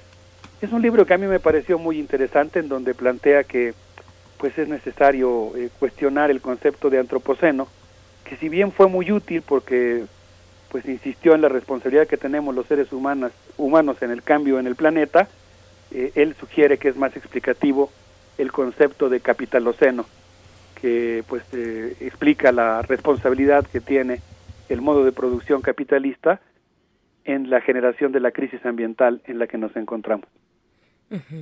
Está en nuestras redes sociales y si no a punto de subirse, ahorita lo, lo revisamos, esta invitación. Y es importante que la consulten ahí, Alberto, porque eh, ahí mismo viene el enlace electrónico para ingresar a la sesión de la invitación a la presentación de este libro, Alternativas al Colapso Socioambiental desde América Latina, en el que estarás eh, comentando junto con otros especialistas de distintas universidades. Sí, en estas posibilidades que también abre el estar a distancia y empezar a utilizar esas tecnologías. Eh, va, a ser realmente pues una mesa internacional con participación eh, desde varios países para comentar este libro y pues abrir la discusión. Y creo que también está, no estoy seguro porque a mí me lo mandó directamente León, creo que también está el enlace en el que se puede consultar el texto completo según entiendo. Sí, también está en la misma invitación que pondremos a disposición, disposición de todos ustedes en nuestras redes sociales. No está todavía, así es que sí, le encargamos a nuestra querida compañera Tamara Quiroz que lo ponga en las redes sociales de Primer Movimiento. Estará también en las de Mundos Posibles, pero vienen ambos enlaces electrónicos. Perfectísimo. Pues no sé qué les parezca, yo creo que podemos no sé qué palabra usar, rendir un homenaje, evocar con cariño la amistad, los lazos de cooperación entre India y México. Por cierto, hay una fuerte comunidad india en México, a veces no la notamos tanto, pero hace muchos años que hay una importante migración de India a nuestro país. Eh, yo propondría que celebremos esta amistad larga, con Anushka Shankar, con una raga clásica de India, la raga que tiene toda una tradición ¿no? de, música y sensualidad, de preparación para el placer, eh, creo que sería eh, bueno para eh, celebrar esta presencia que tuvo Bandana Shiva en nuestro país, si les parece bien, no sé qué opinan Miguel Ángel. Sí, vamos, vamos a escuchar.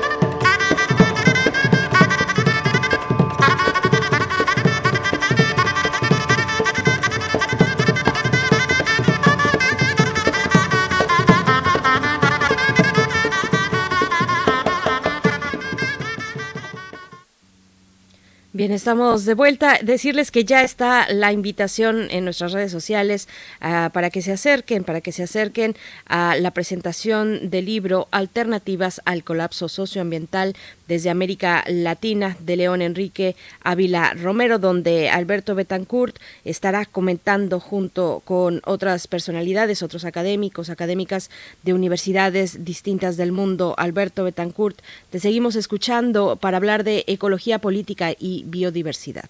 Gracias, Berenice.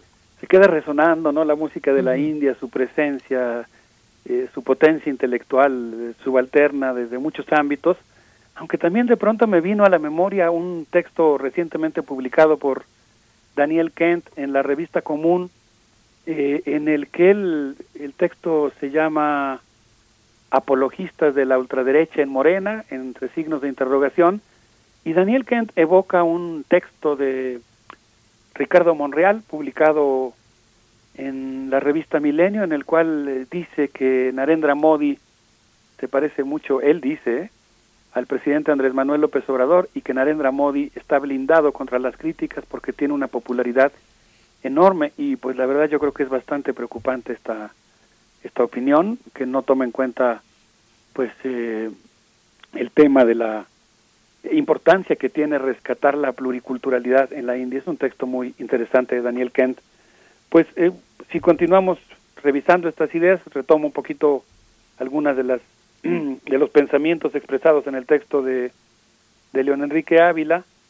Él dice que el concepto de antropoceno fue útil, lo estoy parafraseando, no, no estoy citando lo que él dice, pero que le parece más explicativo, como mencionamos hace un momento, el término de capitaloceno, porque este alude a un modo de producción que cosifica la naturaleza y despliega un ritmo de innovación tecnológica al servicio de la reproducción del capital, con actores superpoderosos que imponen patrones de vida, formas de producción y hábitos de consumo, donde alrededor de 700 millones de personas generan casi el 50% de las emisiones de gases invernadero. Y pues en ese contexto, yo creo que es muy importante decir que para la restauración de los lazos afectivos, éticos, para rentablar nuestra relación con la naturaleza, para que volvamos a entender lo que, lo que, lo que vale un árbol, lo que significa una laguna, lo que quiere decir un humedal para la supervivencia de la humanidad, para que podamos tener esa sensibilidad a la que aludía Gandhi cuando dice que tenemos que desarrollar nuestra capacidad de sentirnos uno entre otros seres vivos, pues es muy importante rescatar también la ética, la epistemología o la neociología de las culturas del mundo que han sido indigenizadas por el capital, que nos han convertido de alguna manera a todos en indígenas, en, exóticos, siempre que no estemos en estos eh, países centrales, digamos, o en esa lógica económica. Y en ese contexto, pues yo quisiera plantear la importancia enorme que tienen los conocimientos de los pueblos originarios de México para la conservación y citar dos ideas, una de Pedro Hernández, desarrollada en su, en su trabajo de tesis de doctorado, donde él habla justamente del concepto de chapelle batik, que significa organizarnos, tomarnos en cuenta todos, poner orden en lo que se tiene, reconocer lo que hay, ubicar dónde y cómo está. Y pues ahí él habla de muchos conceptos más en Celtal que están encaminados al equilcus lejal, al buen vivir, pero que implica siempre realizar rituales para pedirle perdón por las heridas a la tierra antes de sembrar y encaminarnos juntos a lo que en Celtal se llama el Lum Quinal, la tierra común como un espacio vivo, sabio, diverso y fértil. Y yo creo que las sociedades contemporáneas tenemos esa tarea de volvernos más inteligentemente pluriculturales y aprovechar la sabiduría que se genera en las diversas culturas que nos componen. Y creo que en eso los universitarios podemos ayudar en algo si nos ponemos abusados. Pues sí, Alberto, es una es uno de los es uno de los grandes desafíos mantener las eh, las líneas de la mano todas en circulación, porque no hay una sola línea en el mundo en el que vivimos, ¿no? Es algo en el que debemos poco a poco acercarnos a alternativas que justamente enriquezcan y amplíen, amplifiquen nuestra visión del mundo, Alberto. Pues muchas gracias como todos los, como todos los jueves de Mundos Posibles. ¿Nos vamos a despedir con música? Sí, eh, yo pues eh, quisiera decir que me parece que hoy la conservación de la biodiversidad es un terreno de la arena de la, de la contienda, digamos, que pertenece al ámbito de lo que estudia la ecología política. Hay proyectos desde arriba, proyectos desde abajo, y creo que nosotros que tenemos que optar por un proyecto subalterno de conservación, podemos despedirnos con una música sensacional de Horacio Franco con Luis Hernández, Cirilo Mesa y eh, Ubaldino Villatoro, con esto que es música soque y mam, con flauta, en diálogo con flauta, en esta pieza que se llama Mazorca, pues yo me despido con mucho agradecimiento por esta oportunidad. Un abrazo para ti, Miguel Ángel, para Berenice y para todos nuestros amigos del auditorio. Gracias, Alberto. Gracias, Alberto Betancourt. En ocho días nos encontramos. Eh, Chapel Batik, nos quedamos resonando también con esa idea y a veces con lo lejos que se perciben horizontes como ese, como esos eh, horizontes colectivos. A veces estamos muy lejos en los centros urbanos, eh, especialmente de esas posibilidades, pero bueno, te agradecemos como siempre traerlo, traerlo a la mesa esta mañana. Muchas gracias. un abrazo. Vamos con música.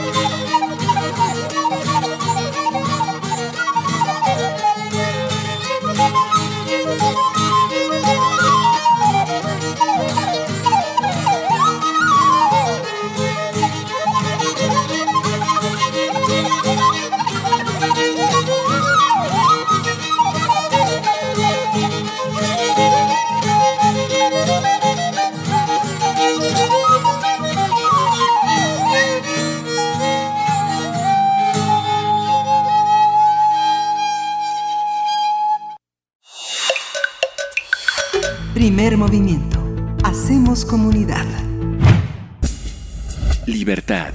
Seguridad. Salud. Identidad. Alimentación. Libre desarrollo de la personalidad. Educación. Pensar nuestros derechos humanos. Hablemos de derechos humanos, de derechos humanos en México.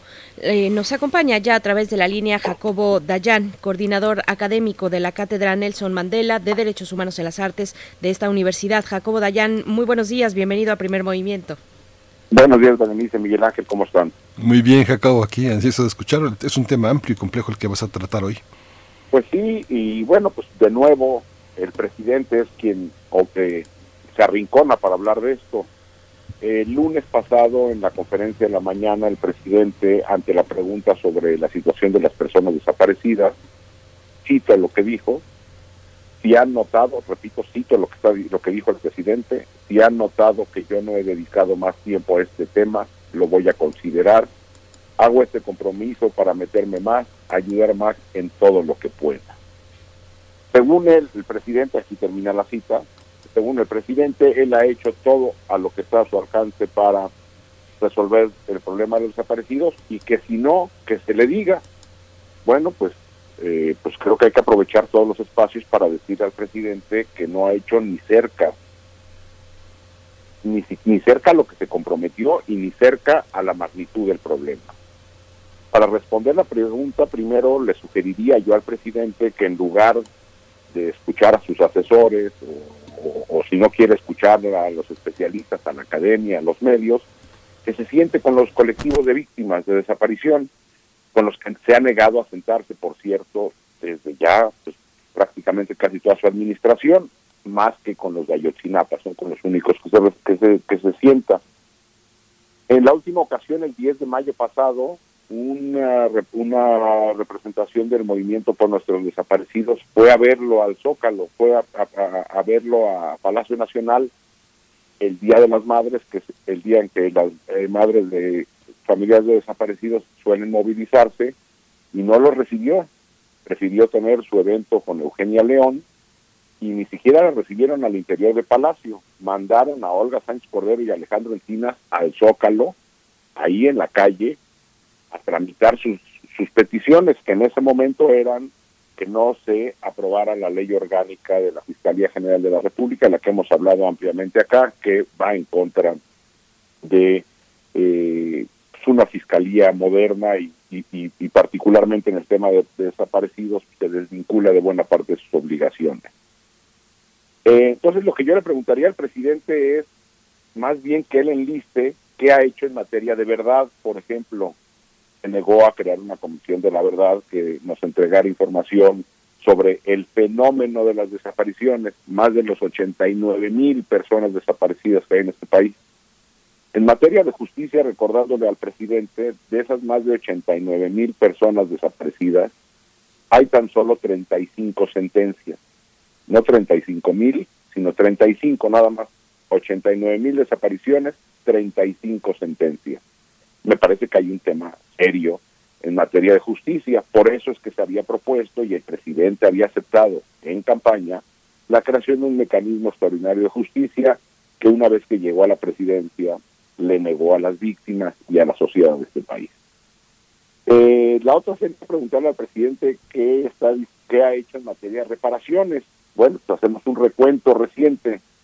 Eh, la el sistema de comisiones ejecutivas de atención a víctimas se vio reducido eh, su presupuesto en esta en este afán por, por ahorro, 75% del presupuesto de la Comisión Ejecutiva de Atención a Víctimas se fue. Todo el, el fondo de víctimas con el que se hacían el, el fondo de ayuda, apoyo y ayuda a reparación integral, lo desaparecieron con esta desaparición de fideicomisos y no ha sido sustituido por nada, a pesar de que la Secretaría de Hacienda y, la Secretaría de Gobernación afirmaban contundentemente en los meses de discusión de la eliminación de los fideicomisos que eso, que eso estaba resuelto. Pues no, no está resuelto. Las víctimas continúan sin recibir eh, los apoyos, las ayudas que recibían con anterioridad en materia de reparación. En materia de búsqueda, Alejandro Encinas un día sí y otro también sale a presumir cifras, pero bueno, pues lo único que yo diría es de que seguimos teniendo más de 40 mil cuerpos en espera de ser identificados, que al ritmo que estamos eh, haciendo, que, que, México está haciendo las identificaciones, nos tardaremos aproximadamente 80 años en procesar el rezago, ya no lo nuevo que se vaya encontrando. Entonces, en materia de, búsqueda, por ejemplo, tampoco seguimos seguimos sin tener un, eh, una base de datos centralizada eh, a nivel nacional con información de ADN para que las búsquedas sean efectivas. Las comisiones de búsqueda siguen teniendo que articularse con fiscalías que no quieren articularse con ellas. Entonces, en materia de búsqueda, le temo decir al presidente que tampoco ha hecho ni siquiera algo medianamente decente. Y la última sería eh, preguntarnos si las desapariciones han detenido, es decir, si las garantías de no repetición son una realidad.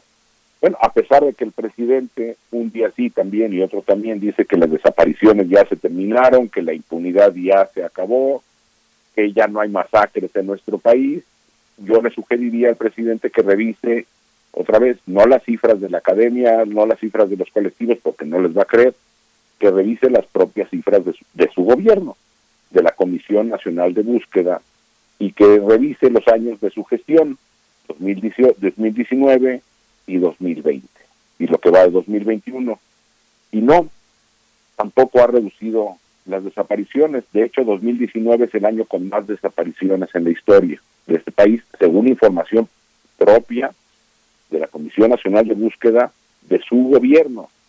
2020 también es un, es, fue un año con, con cifras de desaparición elevadísimas y bueno, 2021 apenas estamos empezando y la información no fluye en tiempo real. Entonces, pues podemos saber de la información de 2019 y 2020.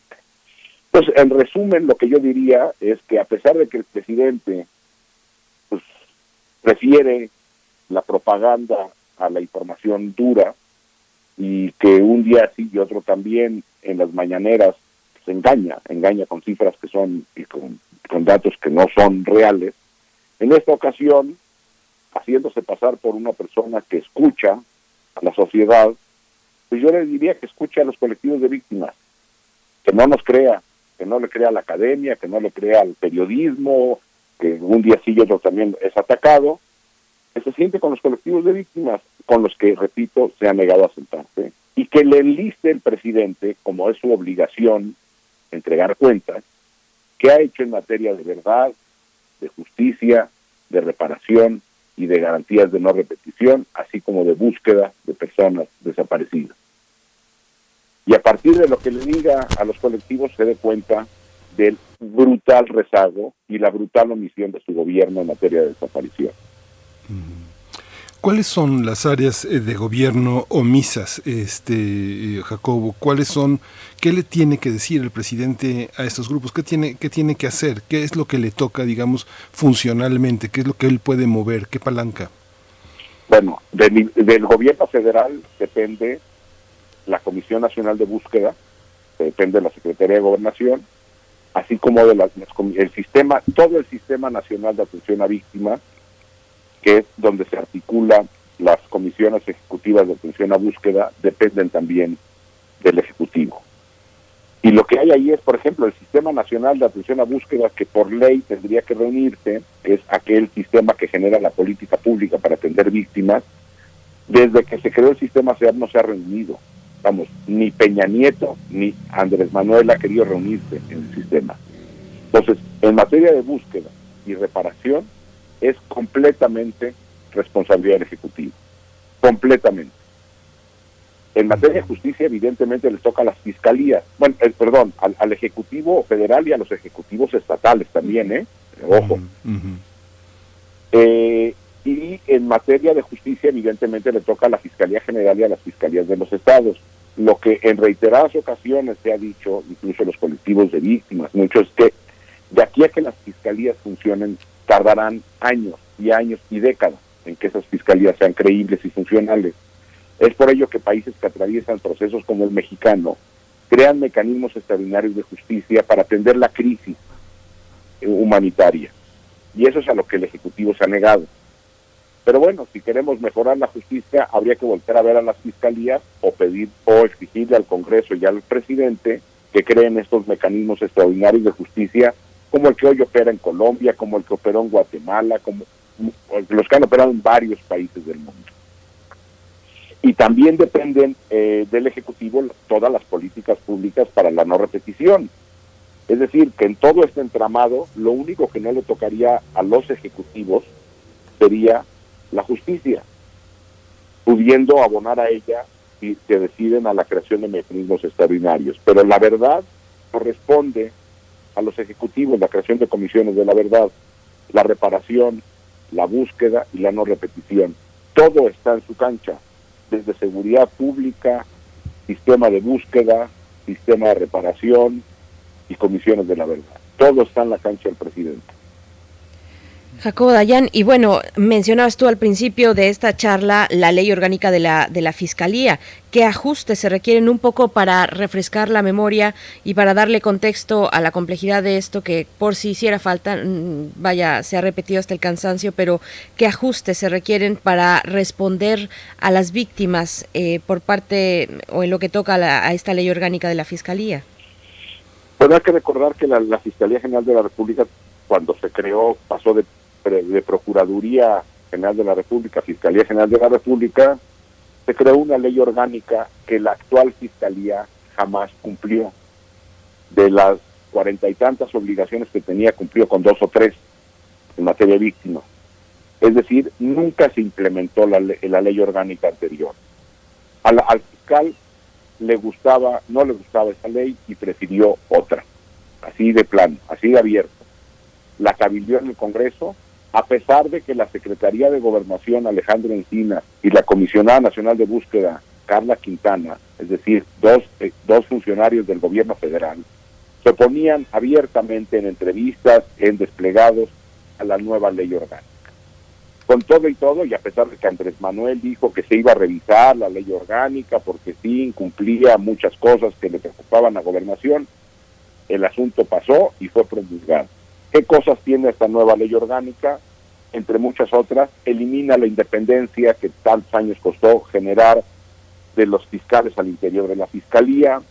Eh, ya no se pueden hacer, ya no se hacen investigaciones por fenómeno, regresan a la lógica del caso en vez de, en vez de analizar fenómenos, eh, quitan derechos de las víctimas en cuanto a participación en las investigaciones, en representación, es decir, hay un montón de cosas que se quitan ahí y una de las más graves es la manera en que se integran al sistema de búsqueda. Hay que recordar que la comisión de búsqueda no tiene funciones de, de, fiscal, es decir, en parte de la investigación, cuando se encuentran restos, una fosa, corresponde al aparato de justicia.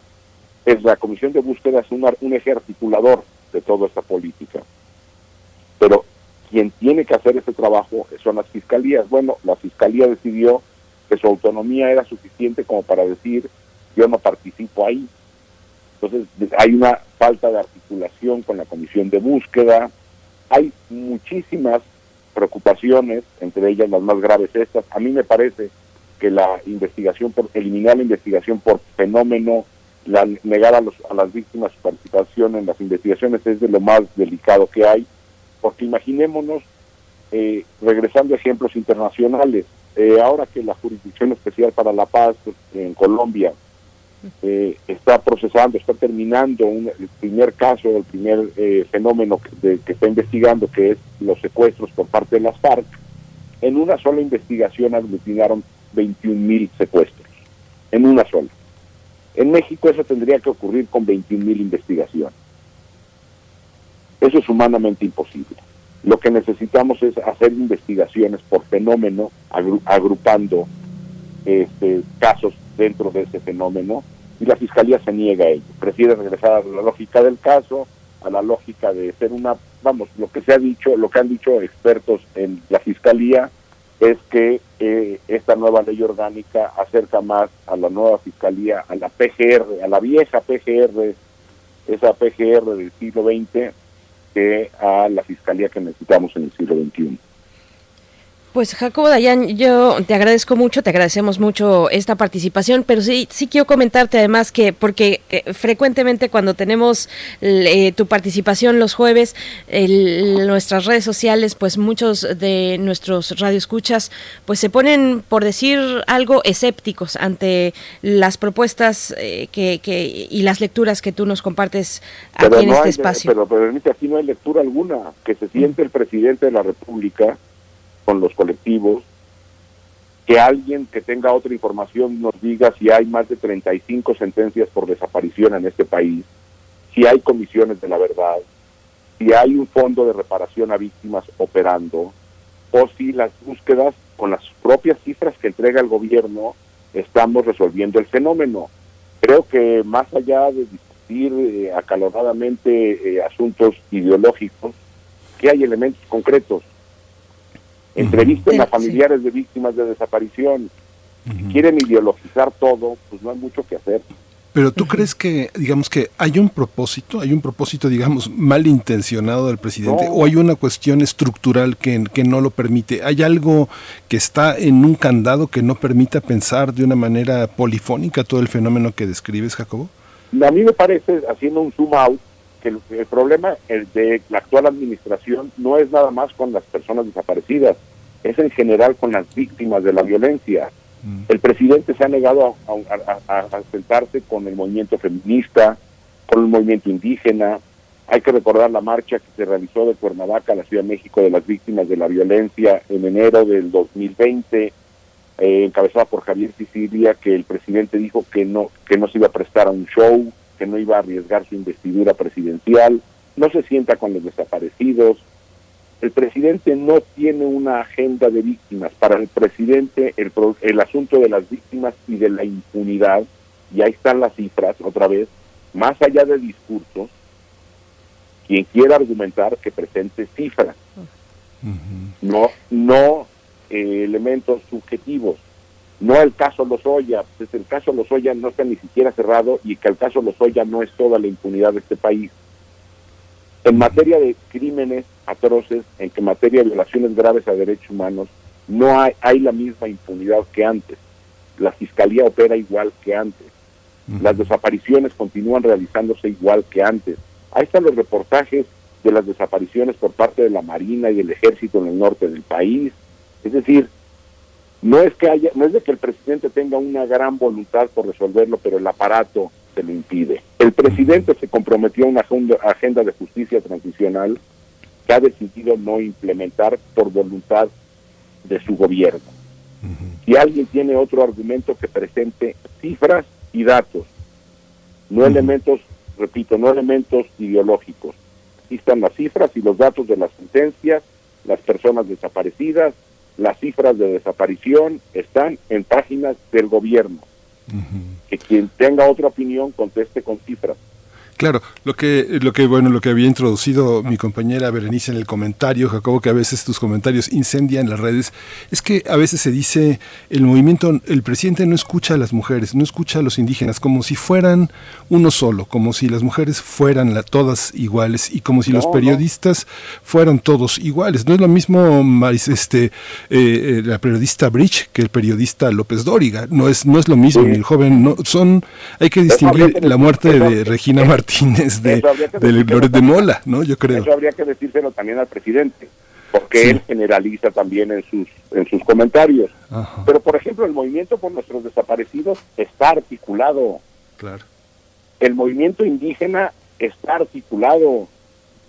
Es decir, que se siente con los grupos articulados. Los colectivos de víctimas están articulados. O sea, el, el movimiento feminista, de alguna manera, eh, o sea, tiene, tiene agendas concretas y visibles. Bueno, pues el presidente ha decidido escudarse detrás de la valla que puso el 8 de marzo de manera simbólica y no se reúne con los colectivos. revisen el, el, comunicado del movimiento por nuestros desaparecidos después del 10 de mayo, diciendo es lamentable que el presidente no nos quiera ni siquiera recibir.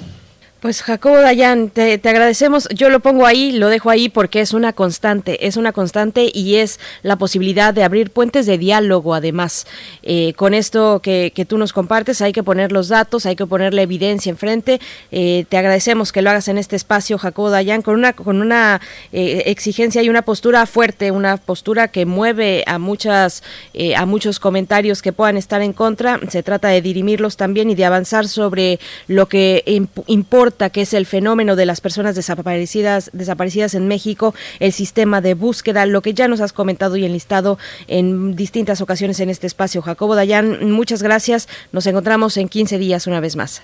Gracias, cuídense. Bueno, gracias. Buen día, abrazo. Hasta pronto. Jacobo Dayan, coordinador académico de la Cátedra Nelson Mandela de Derechos Humanos en las Artes de la UNAM. Miguel Ángel, con esto nos agarró el cierre del programa. Se acerca ya el momento de despedirnos. Sí, vamos a ir. Eh, Sembraste flores, poesía en lenguas originarias, que va a ser el próximo, la, próxima, el próximo programa, así que se quede, quédese aquí en Radio UNAM, en, en nuestra programación. Por supuesto, hasta mañana, mañana a las 7 de la mañana hora del centro. Gracias a todo el equipo, gracias Miguel Ángel. Gracias, esto fue Primer Movimiento. El mundo desde la universidad. Radio UNAM presentó Primer Movimiento. El mundo desde la universidad con Berenice Camacho y Miguel Ángel Quemain en la conducción, Frida Saldívar y Violeta Berber, producción, Antonio Quijano y Patricia Zavala, noticias, Miriam Trejo y Rodrigo Mota, coordinadores de invitados, Tamara Quirós, redes sociales, Arturo González y Socorro Montes, operación técnica, locución, Tessa Uribe y Juan Stack.